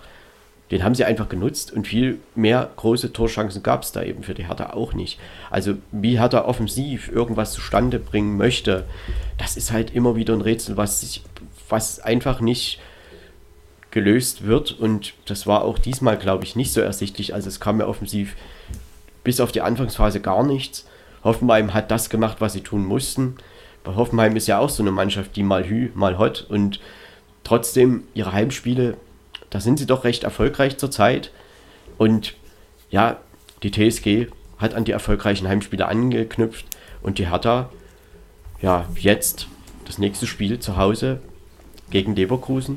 Dann gibt es das Derby bei Union und dann zu Hause gegen Augsburg. Ja, das sind dann schon, glaube ich, richtungsweisende Partien, ne? wo man, da wird sich dann schon zeigen, wo es hingeht. Ja, ganz bestimmt. Also würde ich auch sagen, jetzt gegen Leverkusen zu Hause ist sicherlich nicht einfach, aber welches Spiel ist schon einfach? Dann das Derby bei Union, da ist natürlich alles drin und Ich bin auch mal gespannt, wohin der Zug der Berliner fährt. Ja, das ist, also Hertha spielt ja auch Hü oder Hot. Ne? Unentschieden gibt es da nicht. Vier Siege, sechs Niederlagen bisher. Ähm, ja, das war nun eben wieder ein negativer, negativer Punkt. Denn ich glaube, man wähnte sich schon ein bisschen mehr auf der Erfolgsspur. Aber warum man sich dann eben nach den ersten 20 Minuten so da rausbringen lassen hat durch das 0 zu 1. Denn ich sag mal, das sollte einer Profimannschaft so nicht passieren. In 0 zu 1, das kann immer mal passieren. Ne? Damit muss man dann schon irgendwie umgehen können. Und ja, trotzdem verdient der Sieg. Die rote Karte für Boyata, hm, das war so ein bisschen Frust, einfach übermäßige Härte. Ja. Nötig war das nicht. Am Ende war es eine richtige Entscheidung. So, und jetzt wird er ihm ihnen natürlich fehlen. Das ist richtig. Das stimmt. Ja, die TSG Hoffenheim hat jetzt ein Auswärtsspiel in Bochum. Dann kommt RB Leipzig in Kraichgau und dann geht es nach Fürth. Ja, das sind schon Partien, wo man dann vielleicht auch nach, dann nach dem 13., 14. Spieltag sehen kann, wo Hoffenheims Reise hingeht. Denn ich sag mal, gegen Bochum, gegen Fürth, auch wenn das beides mal auswärts ist, das sind eben Partien, die man mit den Ansprüchen, wenn man vielleicht auch Richtung internationale Plätze möchte, gewinnen muss. Ja, das würde ich auch sagen. Also da sollte man schon zwei Siege einfahren können. Aber ich bin, bin mal sehr gespannt, vor allen Dingen auf das Spiel in Bochum. Also das wird sicherlich eine recht interessante Angelegenheit. Da ist alles drin. Heimsieg für Bochum, Unentschieden, Auswärtssieg für Hoffenheim auch. Bin mal gespannt, wo es hingeht. Ja, also wir werden das sehen, wie diese beiden Wundertüten Hoffenheim und Hertha ja ihre Saison so weiter gestalten. Ähm, das ist ja bei beiden, wie eben jetzt ausgeführt, doch ja so eine richtige Linie noch nicht drin, aber gut. Hoffenheim 14 Punkte, Hertha 12 und das ist halt im Mittelfeld und da wird sich nun jetzt langsam zeigen, glaube ich, in welche Richtung das dann irgendwie gehen wird in Zukunft. Ja, Jürgen, noch irgendwelche Anmerkungen zu diesem Spiel? Nö, eigentlich haben wir, glaube ich, alles gesagt, was dazu zu sagen ist. Ich denke auch. Kramaric ist ja der, der hat, glaube ich, schon sechs Tore vorbereitet in dieser Saison. Das war sein zweites Saisontor. Ja, aber er ist eben halt immer wieder wichtig für die TSG und man wird halt sehen, wie lange sie ihn auch noch halten können. Ne? Ja, kann am gut, an einem guten äh, Tag kann das Spiel alleine entscheiden, ne? ohne Probleme. Definitiv. Ja. Gut, dann kommen wir zur nächsten Partie. Borussia Dortmund gegen den ersten FC Köln. Am Ende ein 2 zu 0. Das hatten wir vorhin schon mal mit dem BVB im Zusammenhang.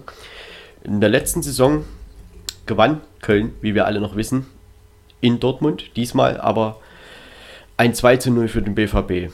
Das 1 zu 0 durch Hazard, 40. Minute und das 2 zu 0 Tickes, Steffen Tickes nach der 64. in der 64. Minute. Ja, der BVB, Jürgen, was sagt man denn dazu? Oder wie würdest du das Spiel einschätzen?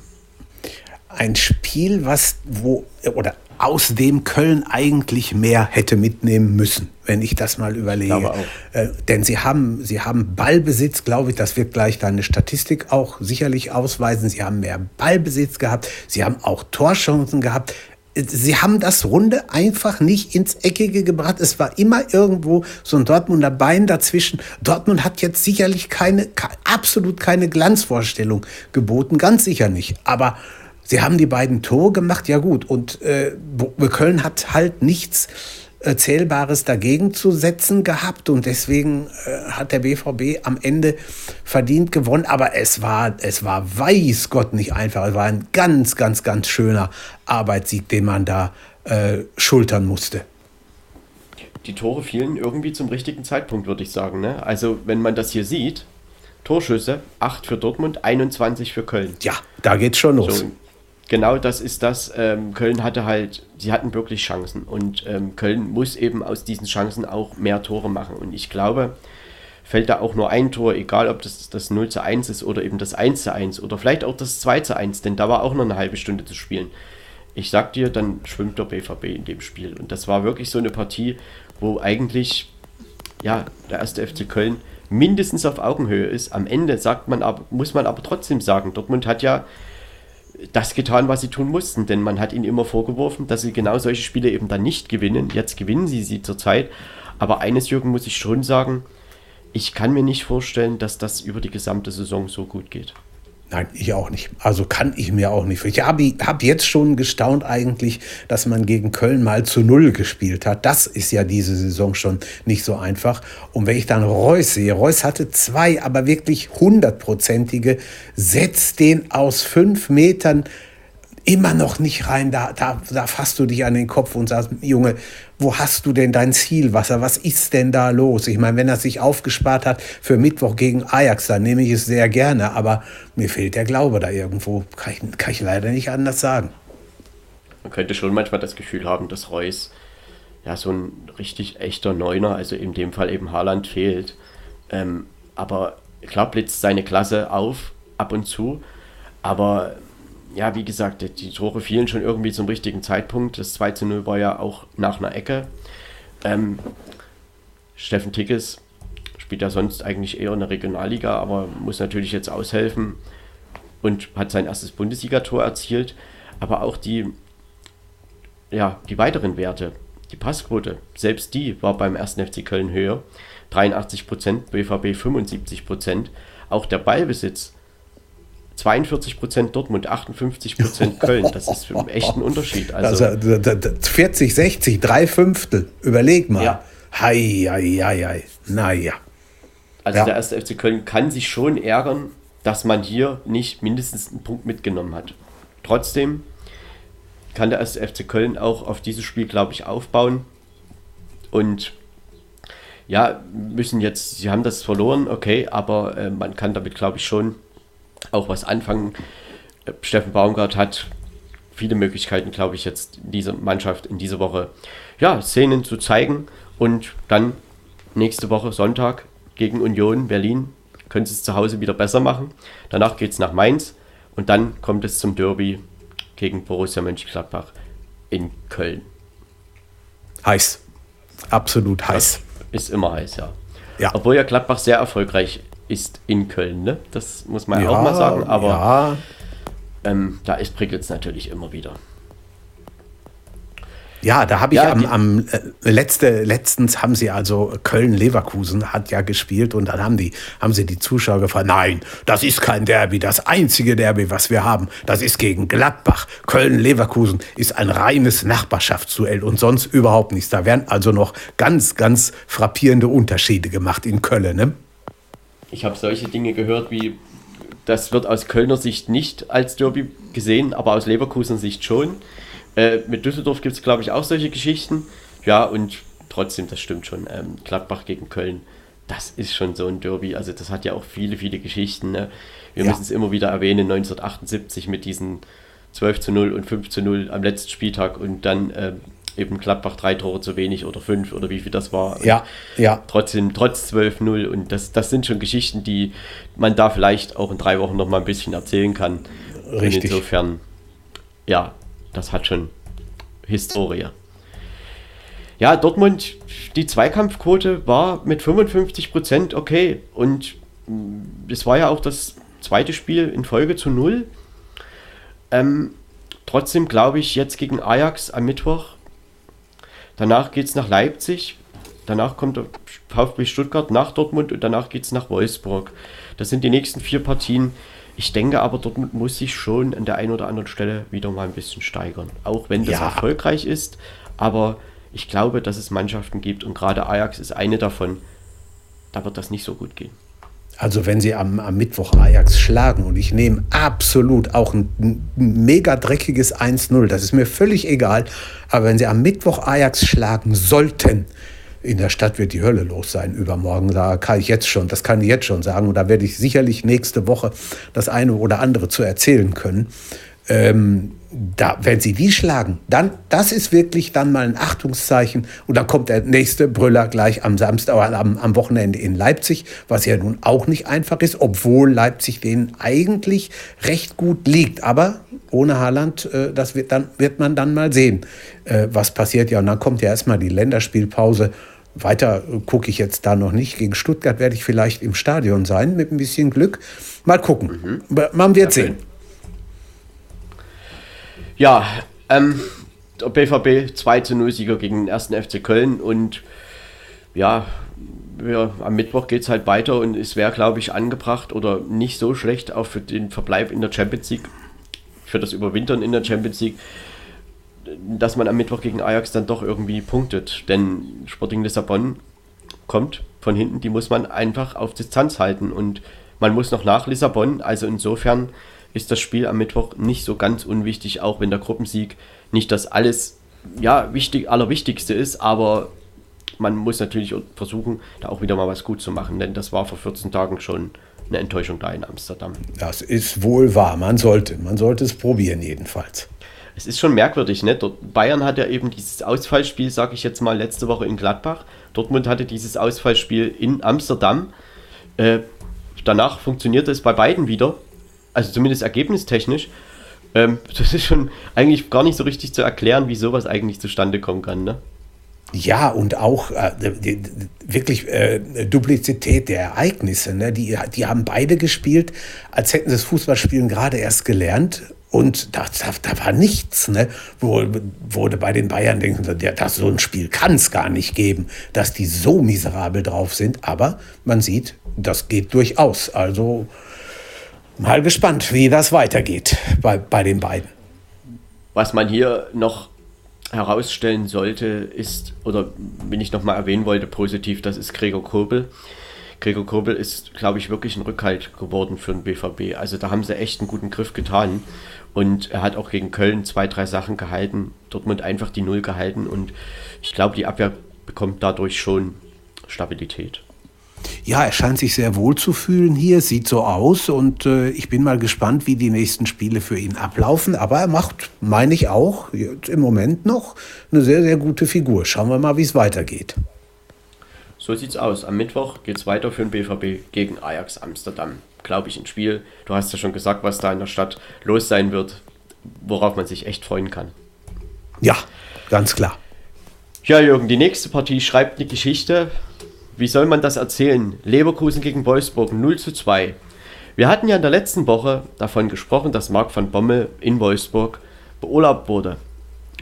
Kaum hatten wir den Podcast beendet und hochgeladen, war Florian Kohfeldt bekannt geworden, dass Florian Kohfeldt Trainer in Wolfsburg wird. Ja, und wir hatten noch im, im Podcast so gesagt, ja, wir wissen es noch nicht. Fronzek macht jetzt erstmal ein paar Spiele als Interimstrainer. Es wurde ja auch so angekündigt.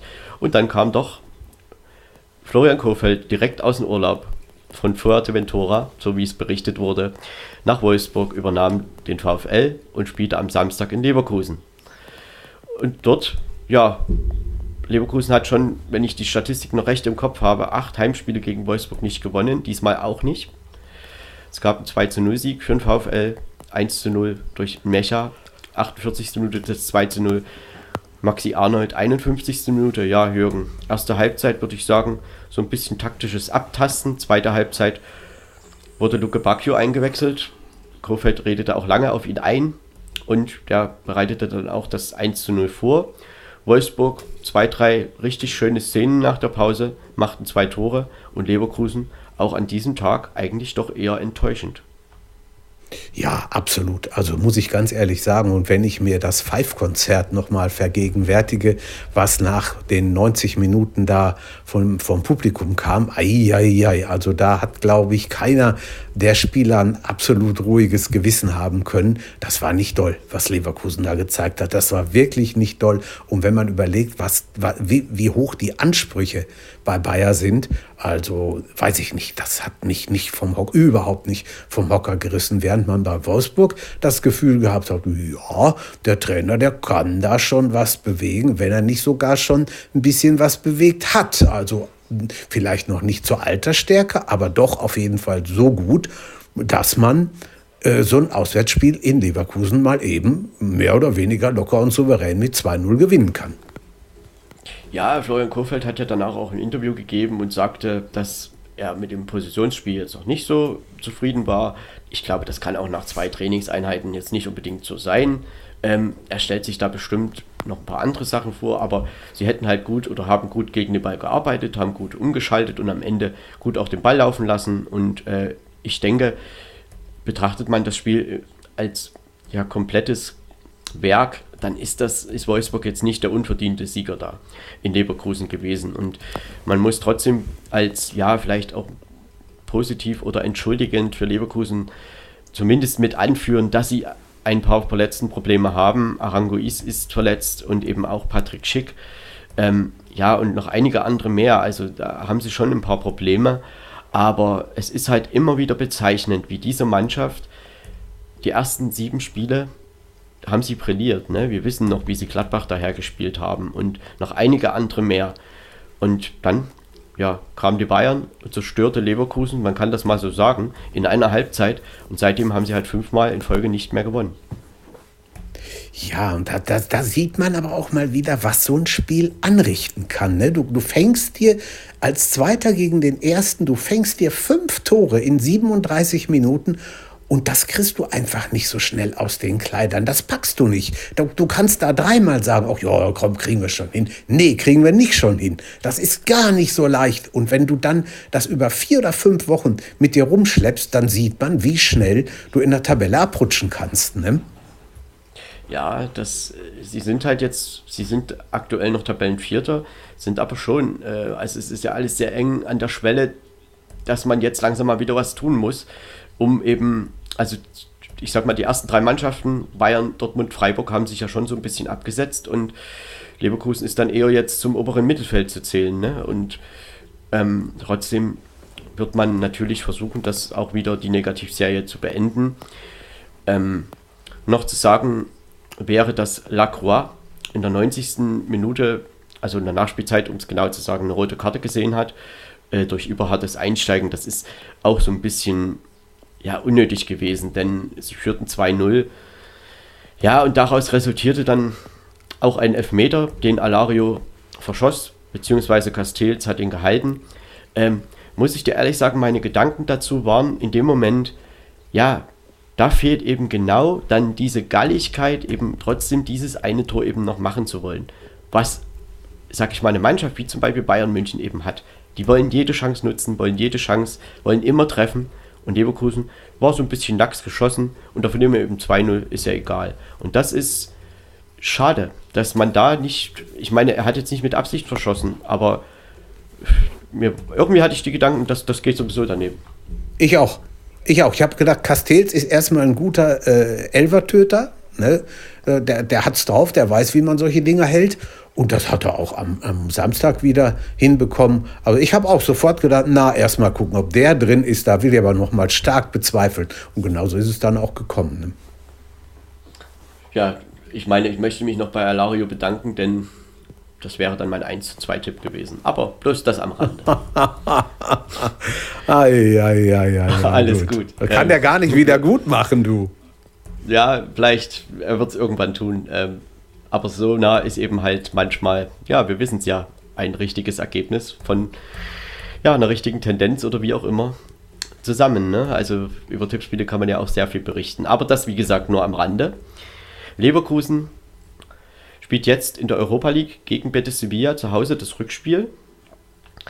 Ähm, danach geht es zu Hertha am Sonntag auswärts. Dann kommt Bochum nach Leverkusen und danach geht es nach Leipzig im Auswärtsspiel Ende November. Ja, Jürgen, ich glaube, der November ist schon so ein bisschen, auch wenn eine Länderspielpause ist, richtungsweisend. Ähm, ich sag mal, in den Spielen jetzt Hertha, Bochum, sind sie nominell schon als Favorit zu nennen. In der Europa League stehen sie gut da. Ähm, aber ich glaube, jetzt muss schon mal wieder ein bisschen was kommen. Ja, Europa League ist was, wo man vielleicht ein bisschen aufbauen kann. Betis hat gestern 3 zu 0 bei Atletico Madrid verloren. Relativ sang- und klanglos und die müssen ja am Donnerstag jetzt nach Leverkusen. Also ich bin mal gespannt. Das, das könnte was werden, dass die, dass die da mal so ein bisschen wieder sich warm schießen. Ja, und dann Bochum äh, sollte man eigentlich schaffen können. Ja. Hertha davor, genau. Also mal sehen. Aber ich, ich könnte es mir schon vorstellen also ich glaube schon, wenn es jetzt in, ich sag mal, in Berlin auch nicht zum Sieg reicht, gegen Bochum dann irgendwie auch nicht, ich glaube, dann wird die Diskussion lauter werden. Also Siane ist jetzt sicherlich nicht äh, so, dass man jetzt sagen wird, äh, ja, er kam ja erst Anfang der Saison, man wird jetzt nicht nächste Woche sagen, na, schade, das war's.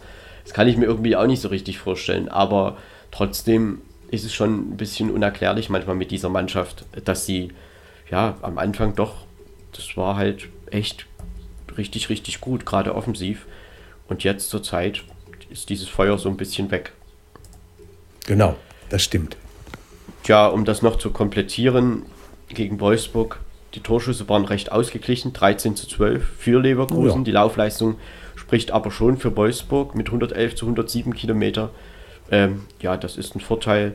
Passquote bei Leverkusen mit 84 Prozent, das ist auch ein sehr ordentlicher Wert. Wolfsburg nur mit 69 Prozent und das ist wahrscheinlich auch das, was Florian Kohfeldt gemeint hat mit, ja, mit dem nicht so guten Positionsspiel. Am Ende, Jürgen, man sagt es immer so schön, zählt ja doch das Ergebnis. Äh, genau, so ist es. Da wird er auch über diese Passquote hinweg gucken, aber besser werden muss das, glaube ich, dann in der Endkonsequenz ja, schon. Ja, auf jeden Fall. Leverkusen hatte auch viel den Ball mit 66 Prozent und die Zweikampfquote spricht halt knapp für Wolfsburg mit 52 Prozent. Ja, Florian Kurfeld wurde ja in Bremen kurz vor Ende der letzten Saison beurlaubt und jetzt in Wolfsburg auf der Bank und wurde, wird jetzt dann auch ganz schnell mal zum Champions League Trainer. Morgen gegen Salzburg. Wichtiges, richtungsweisendes Spiel in der Champions League. Oh, Denn da müssen ja, die Wölfe schon irgendwie was reißen, ne? Er sollte es, wenn es denn eben ginge, äh, geht, gewinnen mit seiner Mannschaft. Das muss ich sagen. Ich bin mal gespannt, was dabei rumkommt. Aber so, äh, mal, mal sehen. Situation in der Gruppe ist ja dann doch, also sie sind Tabellenletzter mit zwei Punkten. Lille auch zwei Punkte und Sevilla drei. Salzburg sieben Punkte. Also man sieht daran schon, dass morgen vielleicht schon was gehen muss. Florian man könnte vielleicht gesagt, er, ja, jo. Man könnte vielleicht beim englischen Buch mal tippen, wie viele Elfmeter in dem Spiel gegeben werden. Ne? Salzburg ist ja. dabei. mal das gucken. sehr schön, ja. Ja. Ähm, und muss man schon, also er steht dann schon jetzt, wenn man in der Champions League noch überwintern möchte, unter Druck. Und ja, Jürgen, was sagt man denn insgesamt zu dieser Verpflichtung Florian Kohfeldt? Passt er zu Wolfsburg? Passt er da nicht hin? Ich meine, sie werden sich was dabei gedacht haben. Ein bisschen überraschend war es vielleicht schon, vielleicht aber am Ende dann auch nicht, denn gehandelt wurde er ja schon, auch in den Tagen letzte Woche und dann ging es eben schnell. Also äh, der Sprung jetzt geografisch von Wolfsburg nach Bremen ist jetzt nicht so unglaublich weit. Von daher könnte ich mir gut vorstellen, dass er auch in Wolfsburg äh, einigermaßen zurechtkommt. Aber mal sehen, äh, wir müssen mal die ersten paar Spiele abwarten, was so, was so wird. Morgen ist wirklich schon so ein richtungsweisendes Spiel. Mal gucken, was er da aus der Mannschaft rausholen kann. Ja, und dann eben in der Bundesliga, wie es dann weitergeht. Aber vorstellen könnte ich mir es. Florian Kohfeldt hat halt einen immer sehr versucht, immer einen sehr offensiven Ansatz zu wählen. Und ich denke, dass das die Möglichkeiten in Wolfsburg natürlich vielleicht mehr und besser vorhanden sind, als das in Bremen der Fall war. Und insofern kommt ihm das vielleicht wirklich entgegen. Ähm, aber auch Wolfsburg stand ja immer für eine gute, solide Abwehrarbeit. Ja, wir werden sehen. Morgen gegen Salzburg, wie gesagt, danach Heimspiel am Wochenende gegen Augsburg, danach in Bielefeld und danach äh, zu Hause gegen den BVB. Ja, und eine interessante Angelegenheit. Ich glaube ja, also äh, da kann Wolfsburg in diesen Partien, denke ich, schon wieder in die Spur kommen. Aber klar, wir wissen ja, wie schnell sowas geht, in die eine oder in die andere Richtung. So ist es. In jedem Fall hat Wolfsburg am Wochenende 2 zu 0 gewonnen in Leverkusen. Tja, und jetzt kommen wir zu einer Partie, die fand an der Alten Fürsterei statt. Da war Bayern München zu Gast. Union Berlin hat 21 Mal in Folge an der Alten Fürsterei nicht verloren. Diesmal gab es eine 2 zu 5 Niederlage gegen Bayern München. Ja, die Bayern nach ihrem 0 zu 5 Debakel da in Mönchengladbach. Das 0 zu 1 durch Lewandowski, das 0 zu 2 auch durch Lewandowski, das 0 zu 3 durch Sané. Da war die 35. Minute. Kurz vor der Pause das 1 zu 3 Gieselmann. Dann gab es noch ein Abseitstor zum 2 zu 3 kurz vor der Pause. Das zählte demzufolge wegen Abseits nicht. Dann gab es 4 zu 1 durch Coman in der 61. Minute. Dann kam Union wieder ran. 65. Minute durch Riason. Und dann machte Thomas Müller den Deckel drauf. 80. Minute Endstand 2 zu 5. Ja, Jürgen, um es ganz einfach zu fragen, ist denn die Wiedergutmachung geglückt? Ja, ich würde sagen schon. Würde ich mal, würde ich mal ganz klar sagen, ja. Ähm, es gab ja vor dem Spiel ja, vielleicht auch wieder ein geteiltes Land. Da gab es die eine Hälfte, die gesagt hat, so auch die armen Schweine von Union, die müssen jetzt den gesamten Gladbacher Frust aushalten. Und da werden die Bayern den richtig mal eins übers Leder ziehen und die werden den Teufel tun äh, da einen Gang rauszunehmen oder so. Und dann gab es die andere Seite, die gesagt hat, na wartet doch erstmal ab. Union zu Hause ist doch gar nicht so schlecht. Vielleicht, vielleicht, vielleicht können sie die Bayern ja auch ein bisschen ärgern. Wird ja kein 5-0, aber manchmal reicht ja ein 1-0 oder 2-1 auch. Wir gucken erstmal, was am Ende dabei rauskommt. Was rausgekommen ist, klarer deutlicher Sieg der Bayern. Union hat sicherlich alles reingegeben, was sie, was sie drin hatten an diesem Nachmittag, aber es war halt nicht genug, um die Bayern, ich sag mal, ernsthaft in Schwierigkeiten zu bringen. Und die Torfolge war ja auch so, dass da nach 35 Minuten, dass man sagen konnte, na ja, also verlieren werden die Bayern dieses Spiel kaum noch. Es war halt irgendwie schon aus Unioner Sicht sehr schade, dass man die Intensität in den ersten 30, 35 Minuten einfach nicht gehabt hat. Denn da haben die Bayern schon viele Chancen kreiert. Ähm, sie hätten da schon auch das ein oder andere Tor noch mehr machen können. Denn aber insgesamt muss man jetzt auch mal sagen, die Torschüsse 9 zu 11. Das ist jetzt gar nicht so ein großer Unterschied. Ne? Passquote 78% bei Union, 86% bei Bayern. Ballbesitz 61 Prozent bei Bayern und Zweikampfquote auch bei Bayern München mit 53 Prozent. Ja, also ich denke, Union, sie hatten ja die gute Phase von, ich sag mal, der 40. Minute bis zur 60. Minute, bis Bayern dann das 1 zu 4 erzielte.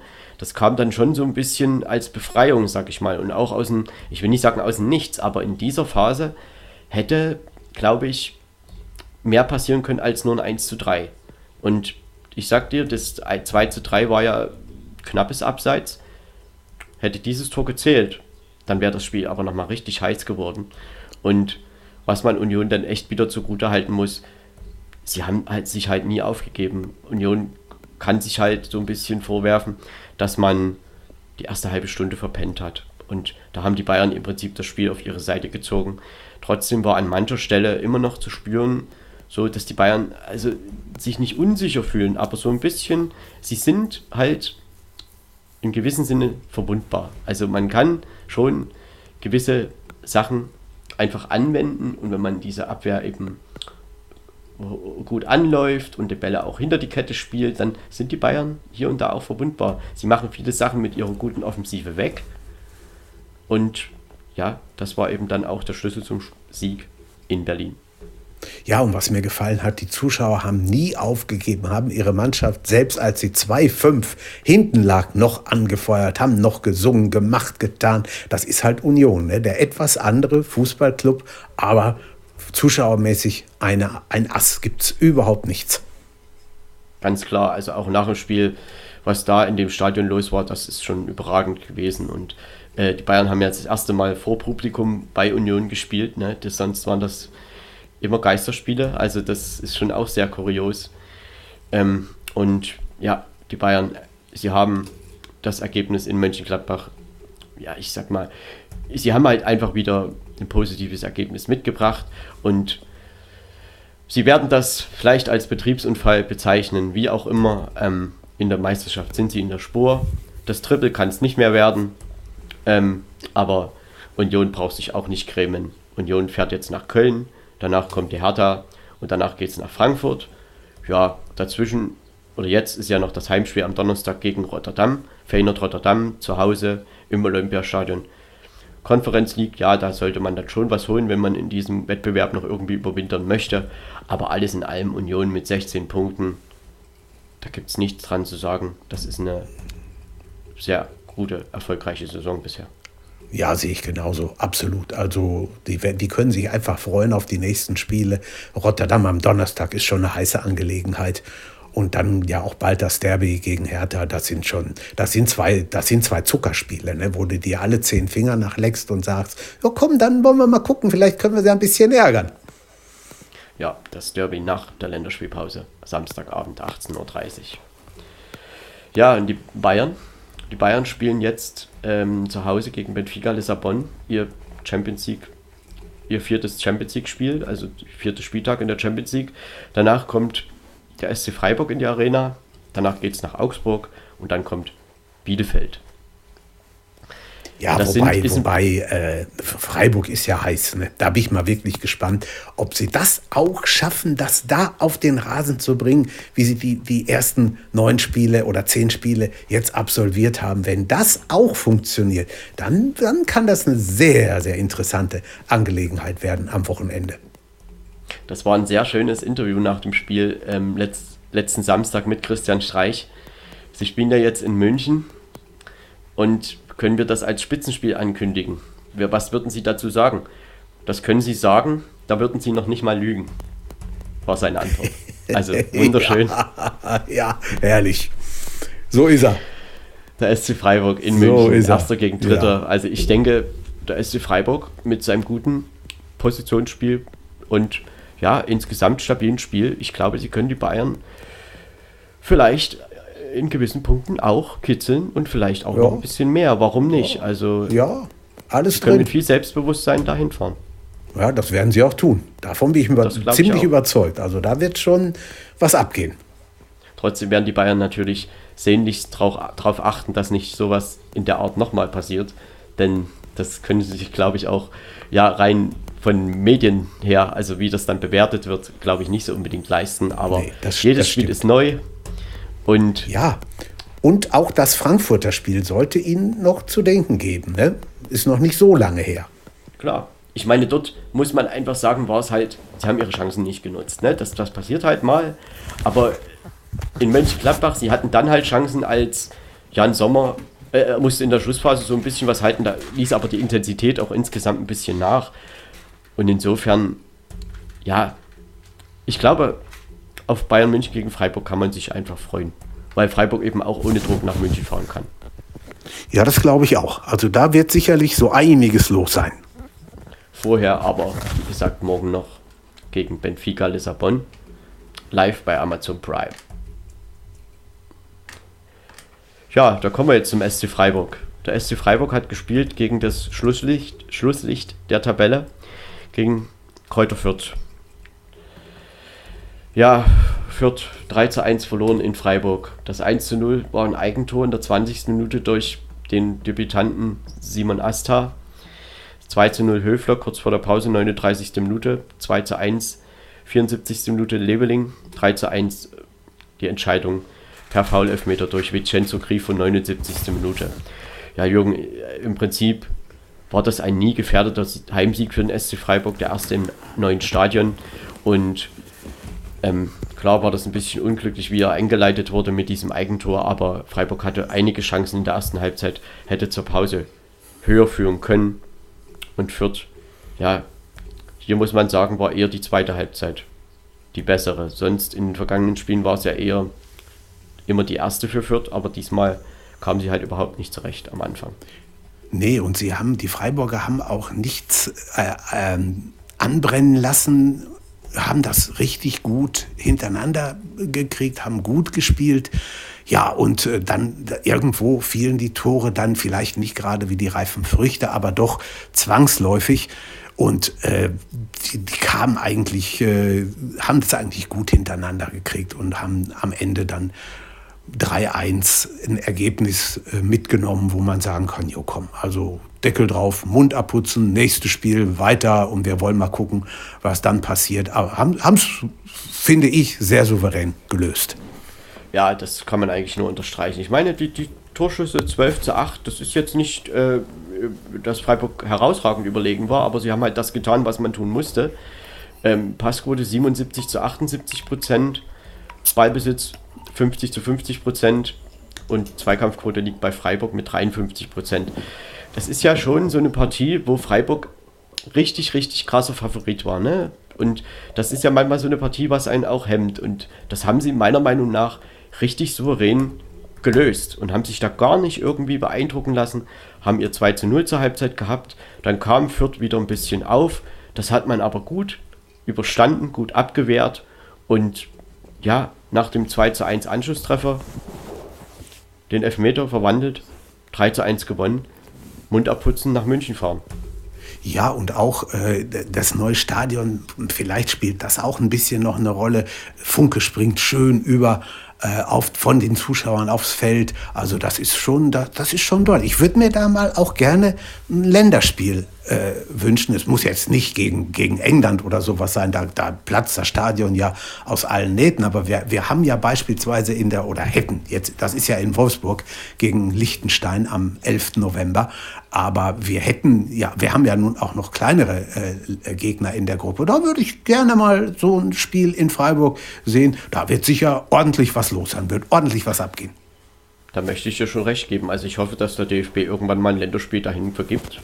Das wäre schon irgendwie schön, denn dass den, der erste Eindruck, welchen die, das Stadion macht, kann man eigentlich nur vom Positiv sprechen. Denn auch in ja, einigen anderen Podcasts, Medien habe ich da so ein bisschen was dazu gehört, gelesen.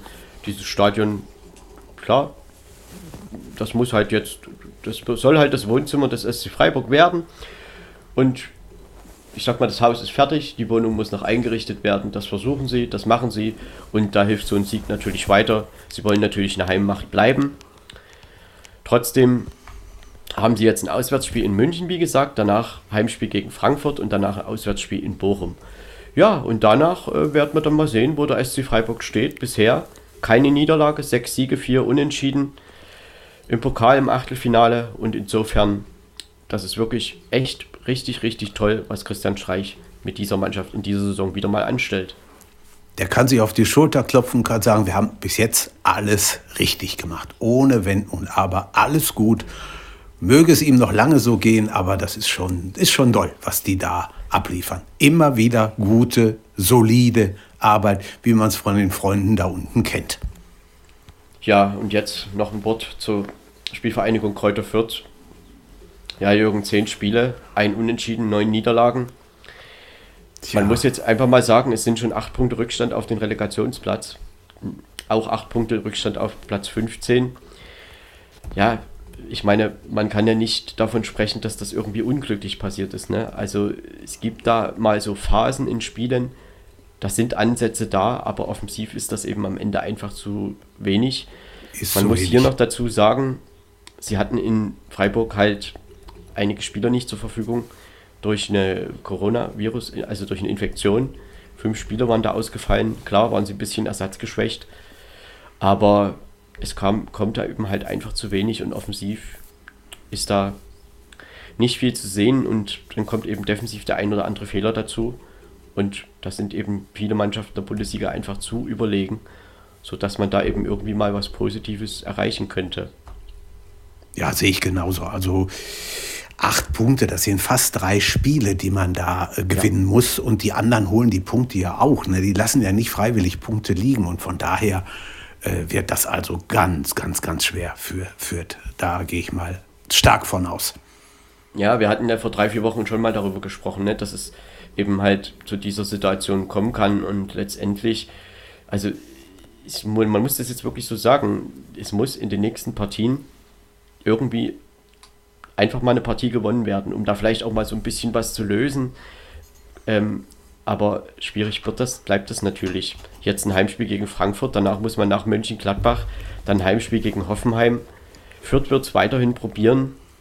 Ähm, wird sicherlich eine sehr, sehr schwere Nummer in dieser Saison. Und ja, es wäre schon schade, wenn dann vielleicht schon im Januar, Februar, ja, wir wollen es nicht übertreiben, aber Februar der Abstieg feststehen würde. Aber acht Punkte ja. sind schon echt viel nach zehn Ist viel, ist unheimlich viel. Ja, wenn man überlegt, Schalke und Mainz hatten, glaube ich, zum Schluss der Hinrunde in der letzten Saison beide sieben Punkte. Da braucht mhm. Fürth noch zwei Siege. Also das wird schon, das wird keine leichte Angelegenheit. Und es ist ja auch so, dass in jede, an jedem Heimspieltag immer wieder diese Geschichte kommt mit noch kein Heimsieg in der Bundesliga-Geschichte ja. der Spielvereinigung. Ja, ne? Und jetzt mit Sicherheit ist man halt gegen Frankfurt zu Hause und für die Eintracht, klar, ist das auch eine wichtige Partie. Also man kann den Viertern nur wünschen, dass es irgendwann einfach mal klappt. Stimmt.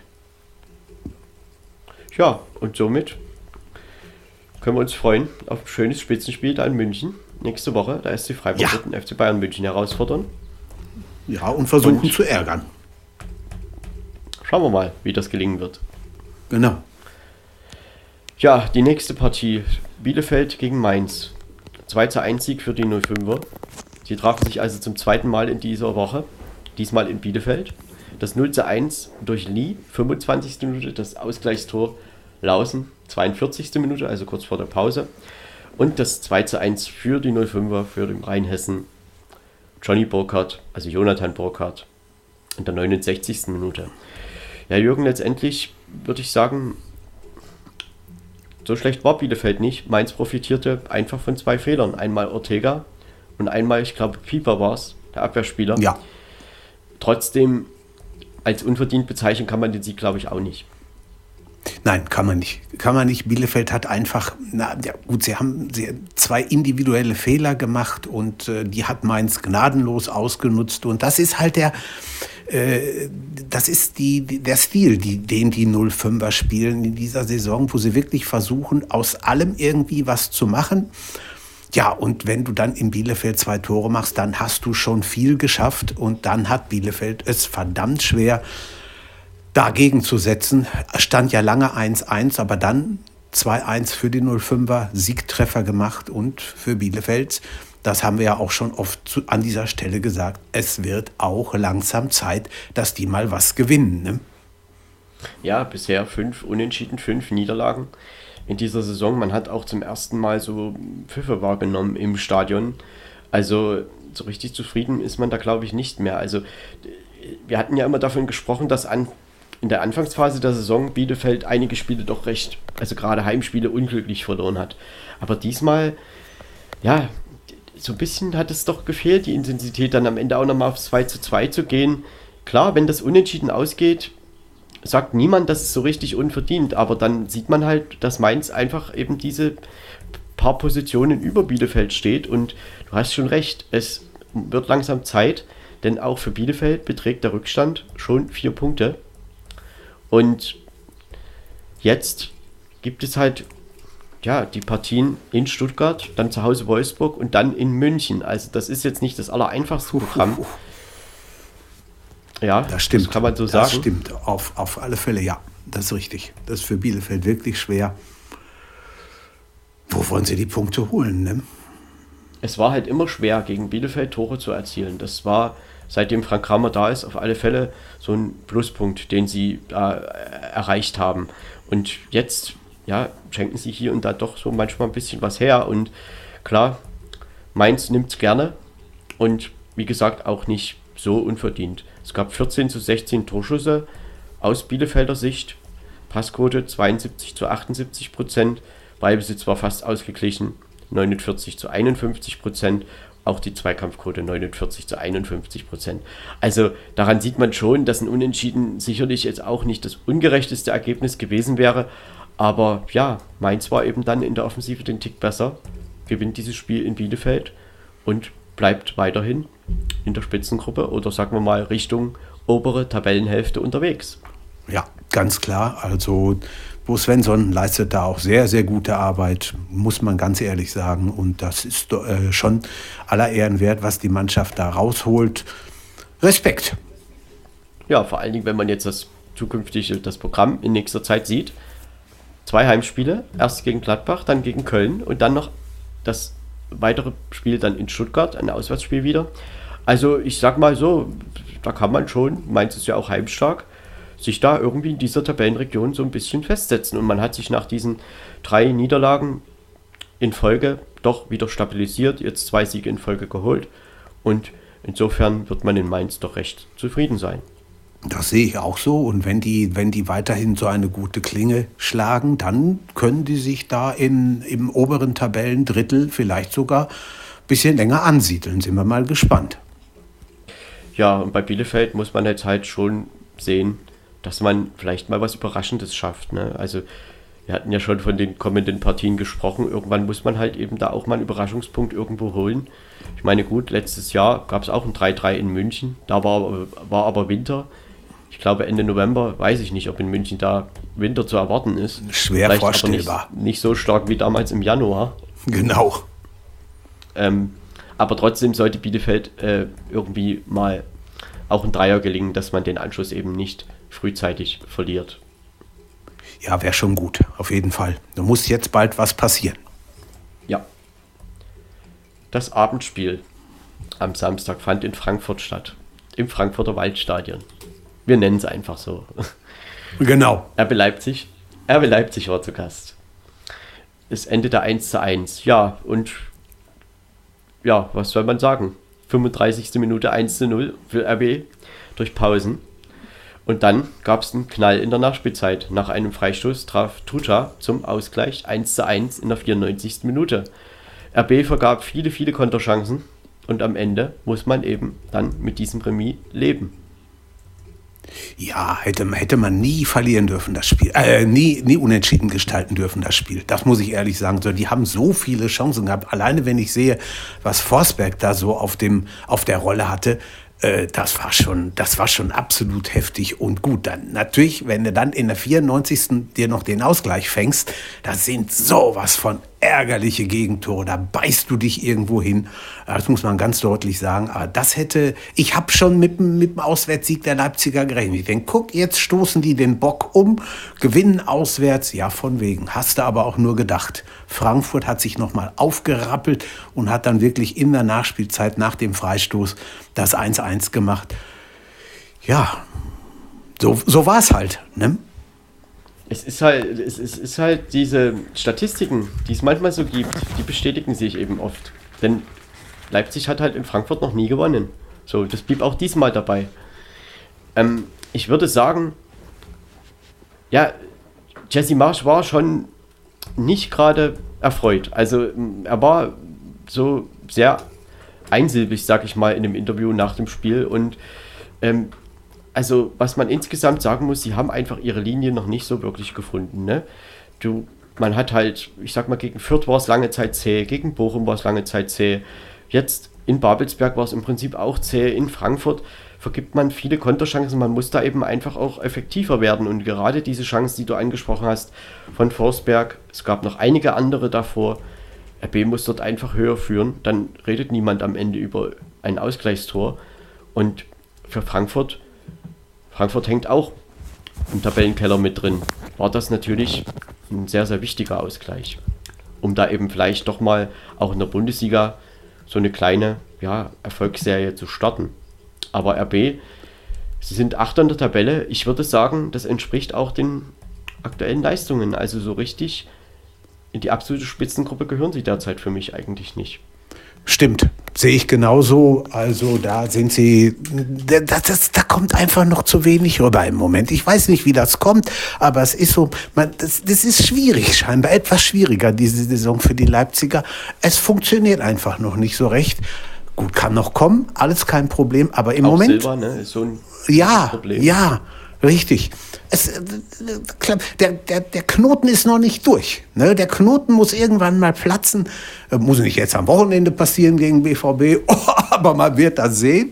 Schauen wir mal, was da am Ende bei rumkommt. Ich bin mal gespannt. Ja, man spielt jetzt in der Champions League gegen Paris Saint-Germain und wir wissen ja, dass in der Champions League auch Punkte nötig sind nach drei Niederlagen. Also wenn man da auch irgendwas erreichen möchte Richtung ja, Achtelfinale oder eben auch überwintern in der Europa League, sollte man gegen Paris, denke ich, nicht verlieren. Und ja, das Spiel gegen Borussia Dortmund am nächsten Wochenende ist schon dann auch so ein Spiel, wo man sich noch mal ein bisschen ransaugen kann. Aber trotzdem ist der Abstand natürlich zu Dortmund schon neun Punkte, zu Bayern zehn Punkte.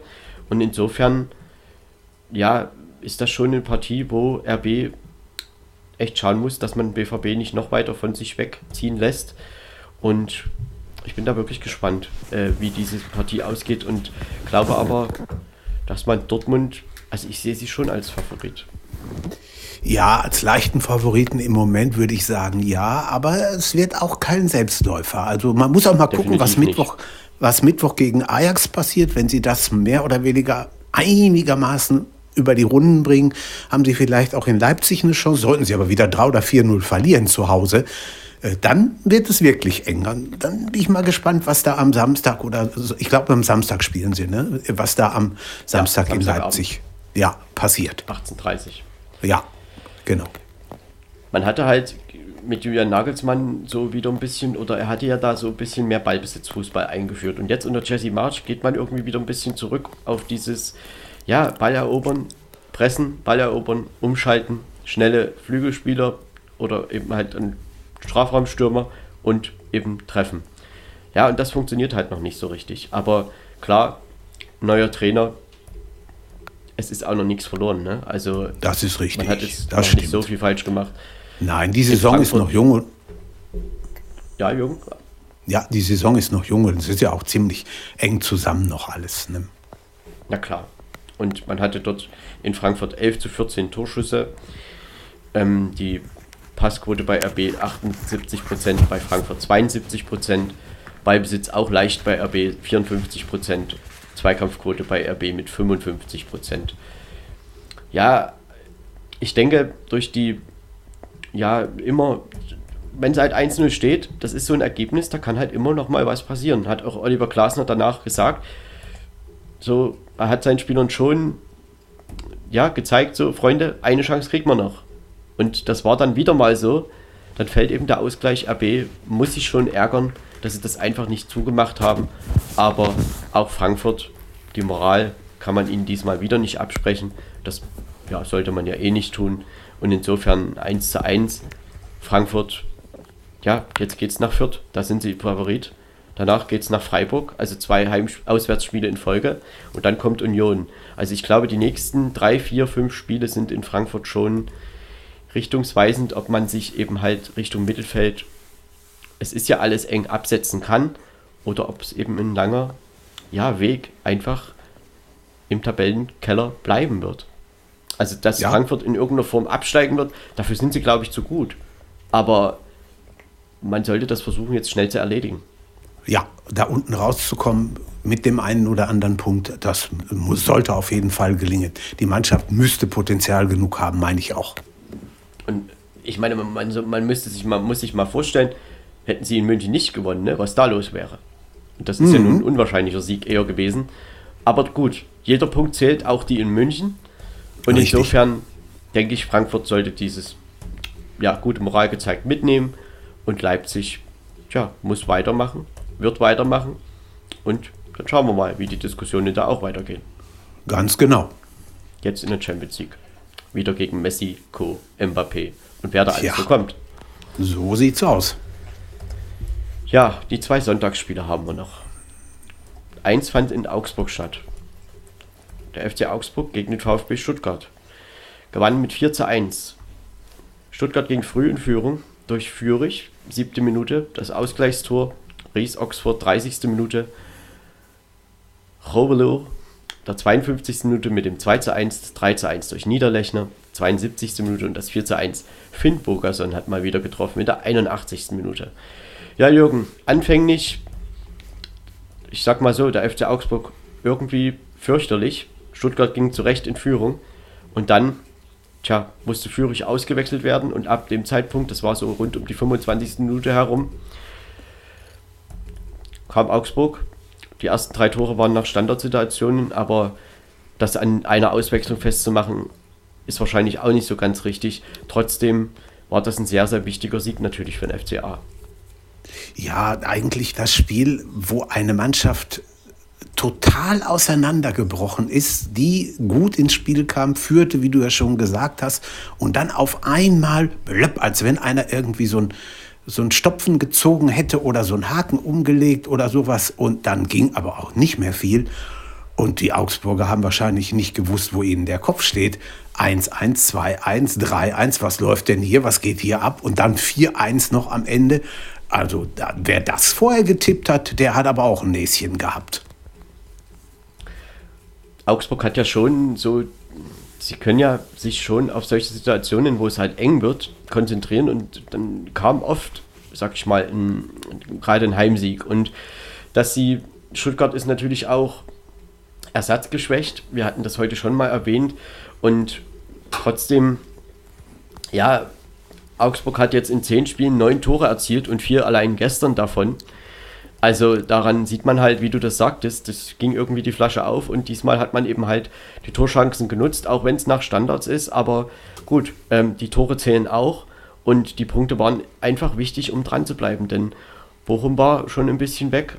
Frankfurt hat gepunktet, Stuttgart in letzter Zeit auch. Also insofern Augsburg nach dem auch, ich sag mal einfach schrecklichen Spiel in Mainz das Pokalspiel in Bochum war schon ein Aufwärtstrend und jetzt das Heimspiel drei Punkte geholt. Ja, und der VfB Stuttgart. Hm, ja, man muss nun da, jetzt hat man ein Heimspiel gegen Bielefeld, dann in Dortmund, dann Heimspiel gegen Mainz. Ich glaube, um da nicht richtig komplett reinzurutschen, jetzt gegen Bielefeld einfach gewinnen, um direkt einen Konkurrent wegzuschieben. Ja, geht nicht anders. Also das muss sein, da, ist ein drei, da sind drei Punkte Pflicht. Auf jeden Fall dann in Dortmund, dann gegen Mainz. Gut, da muss man sehen, was passiert. Aber Bielefeld, äh, wenn du da unten raus willst oder der da wieder ein bisschen Luft verschaffen willst, musst du gewinnen. Anders hast du da überhaupt keine Chance.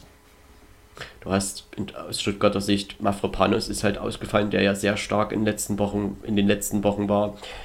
Dann ist Marc Oliver Kempf, der eigentlich den Ersatz spielen sollte, ausgefallen in dem Spiel, musste ausgewechselt werden um die 40. Minute herum.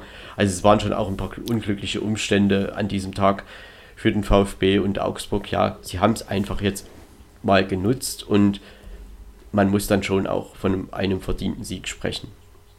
Ja, sehe ich ganz genauso. Also mal gucken, wie es, weitergeht, was sie in den nächsten Spielen so davon abbringen, ob der Funke weiterhin überspringt. Ich bin gespannt.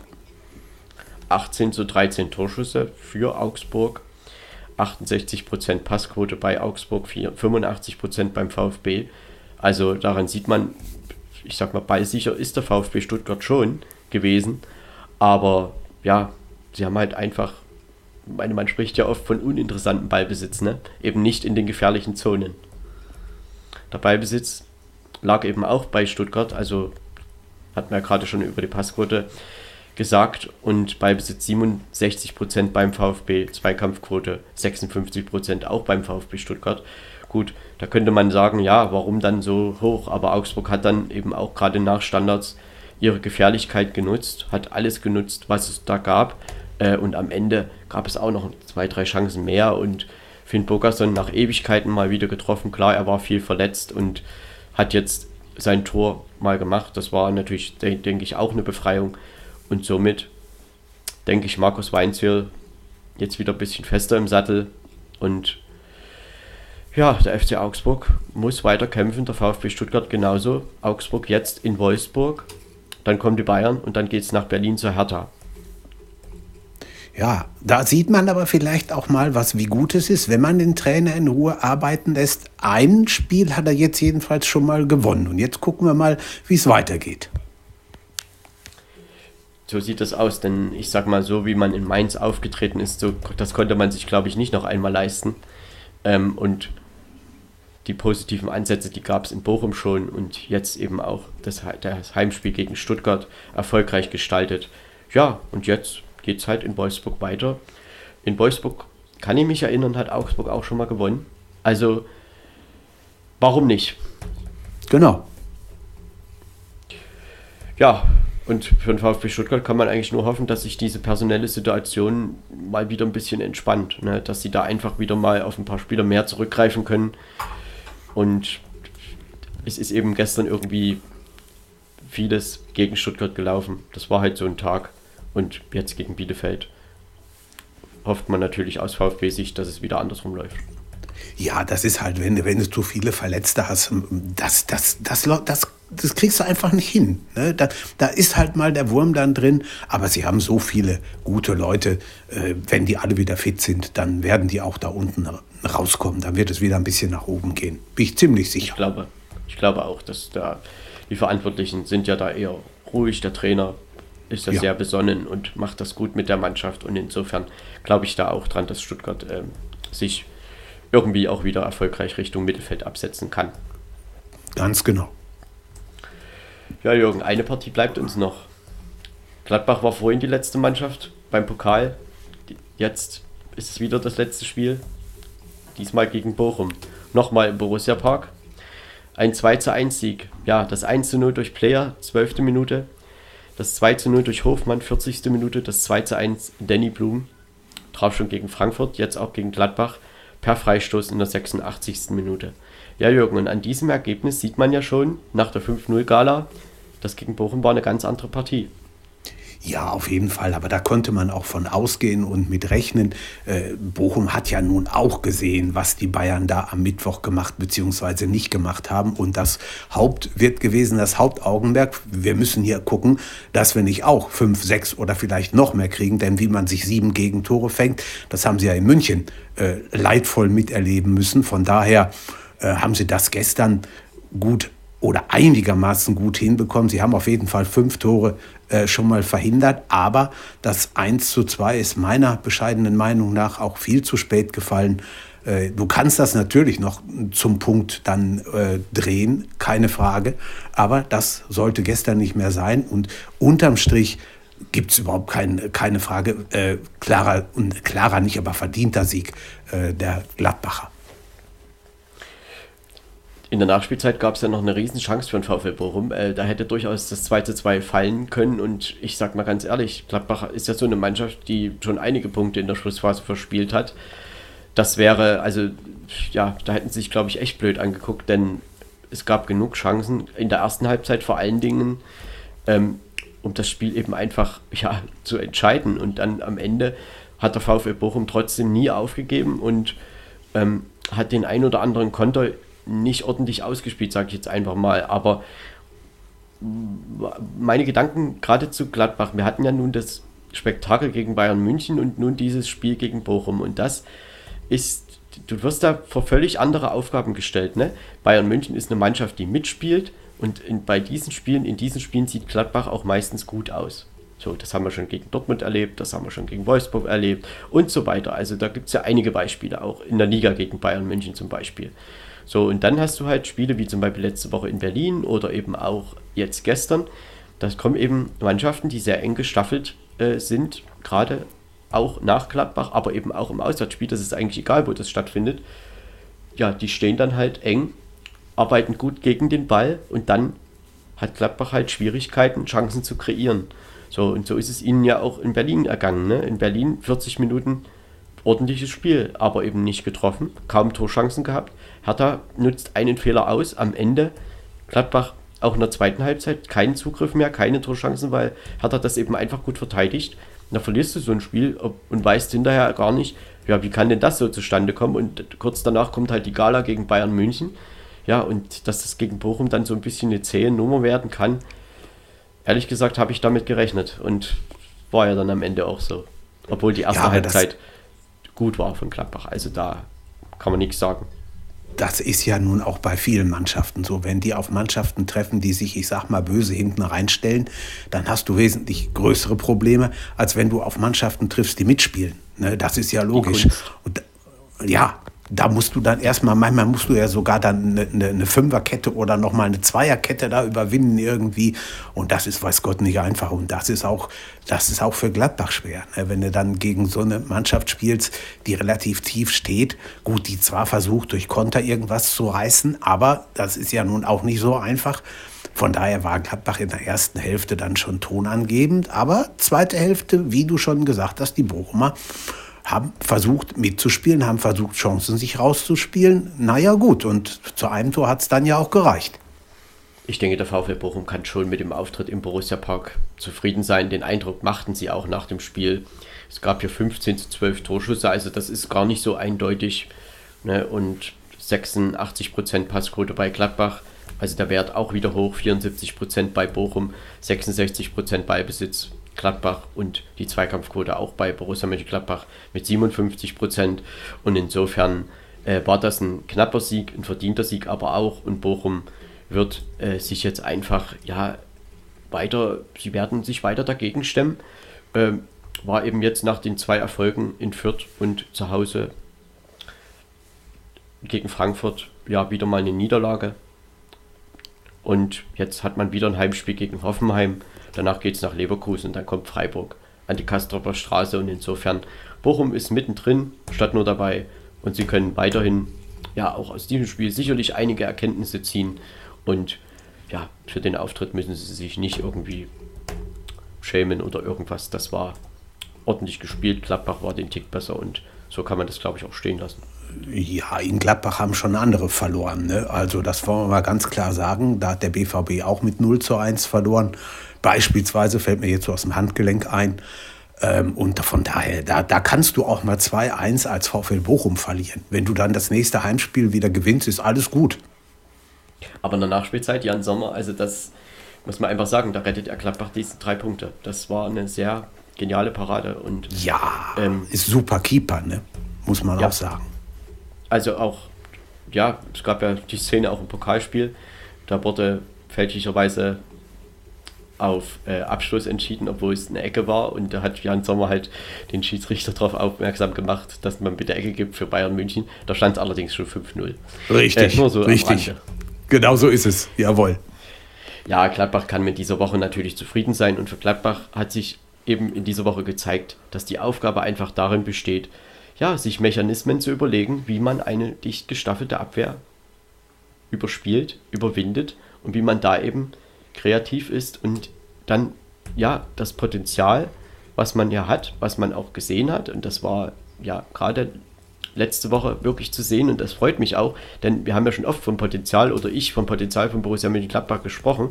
Jetzt hat man es eben auch mal gesehen, was mit dieser Mannschaft möglich ist. Aber das Wichtige ist halt gegen diese eng gestaffelten Mannschaften, ähm, ja, die eben gut gegen den Ball arbeiten, Konzepte zu finden, wie man diese Abwehrreihen aufbricht. Und dann wird es mit Gladbach auch äh, ja, nach vorn gehen. Das glaube ich schon. So ist es. Ja, glaube ich auch. Ganz bestimmt. Also das wird passieren. Die haben genug Potenzial. Da ist ordentlich was, wenn man sieht, Embolo und wie sie alle heißen, Player. Und da kannst du, wenn sie bei ihnen, die kannst du nehmen, wen du willst. Und dann mit, mit einer guten Abwehr, mit einem guten Torhüter. Das ist schon, da kannst du drauf aufbauen. Man kann das, ich meine, gerade im Pokal, wen willst du da eigentlich rausheben? Ich meine, Embolo hat da ein absolut geniales Spiel gemacht. Äh, Benzebaini genauso, aber trotzdem ist es da fast unfair, jemanden rauszunehmen. Gestern war es mhm. zum Beispiel Player, der an beiden Toren beteiligt ist und daran sieht man eben, es ist Potenzial da, aber die Aufgabe besteht halt weiterhin, ja, dass man gerade diese Mannschaften, die halt so äh, im Mittelfeld sind oder vielleicht auch im unteren Bereich der Tabelle, das sind die Spiele, wo Gladbach immer wieder Probleme hat. Und die muss man halt einfach schauen, wie man diese Spiele eben erfolgreich gestaltet. So eine Spiele sind ja, jetzt auch. Ja, Jürgen? Ja, ja, nee, mach du.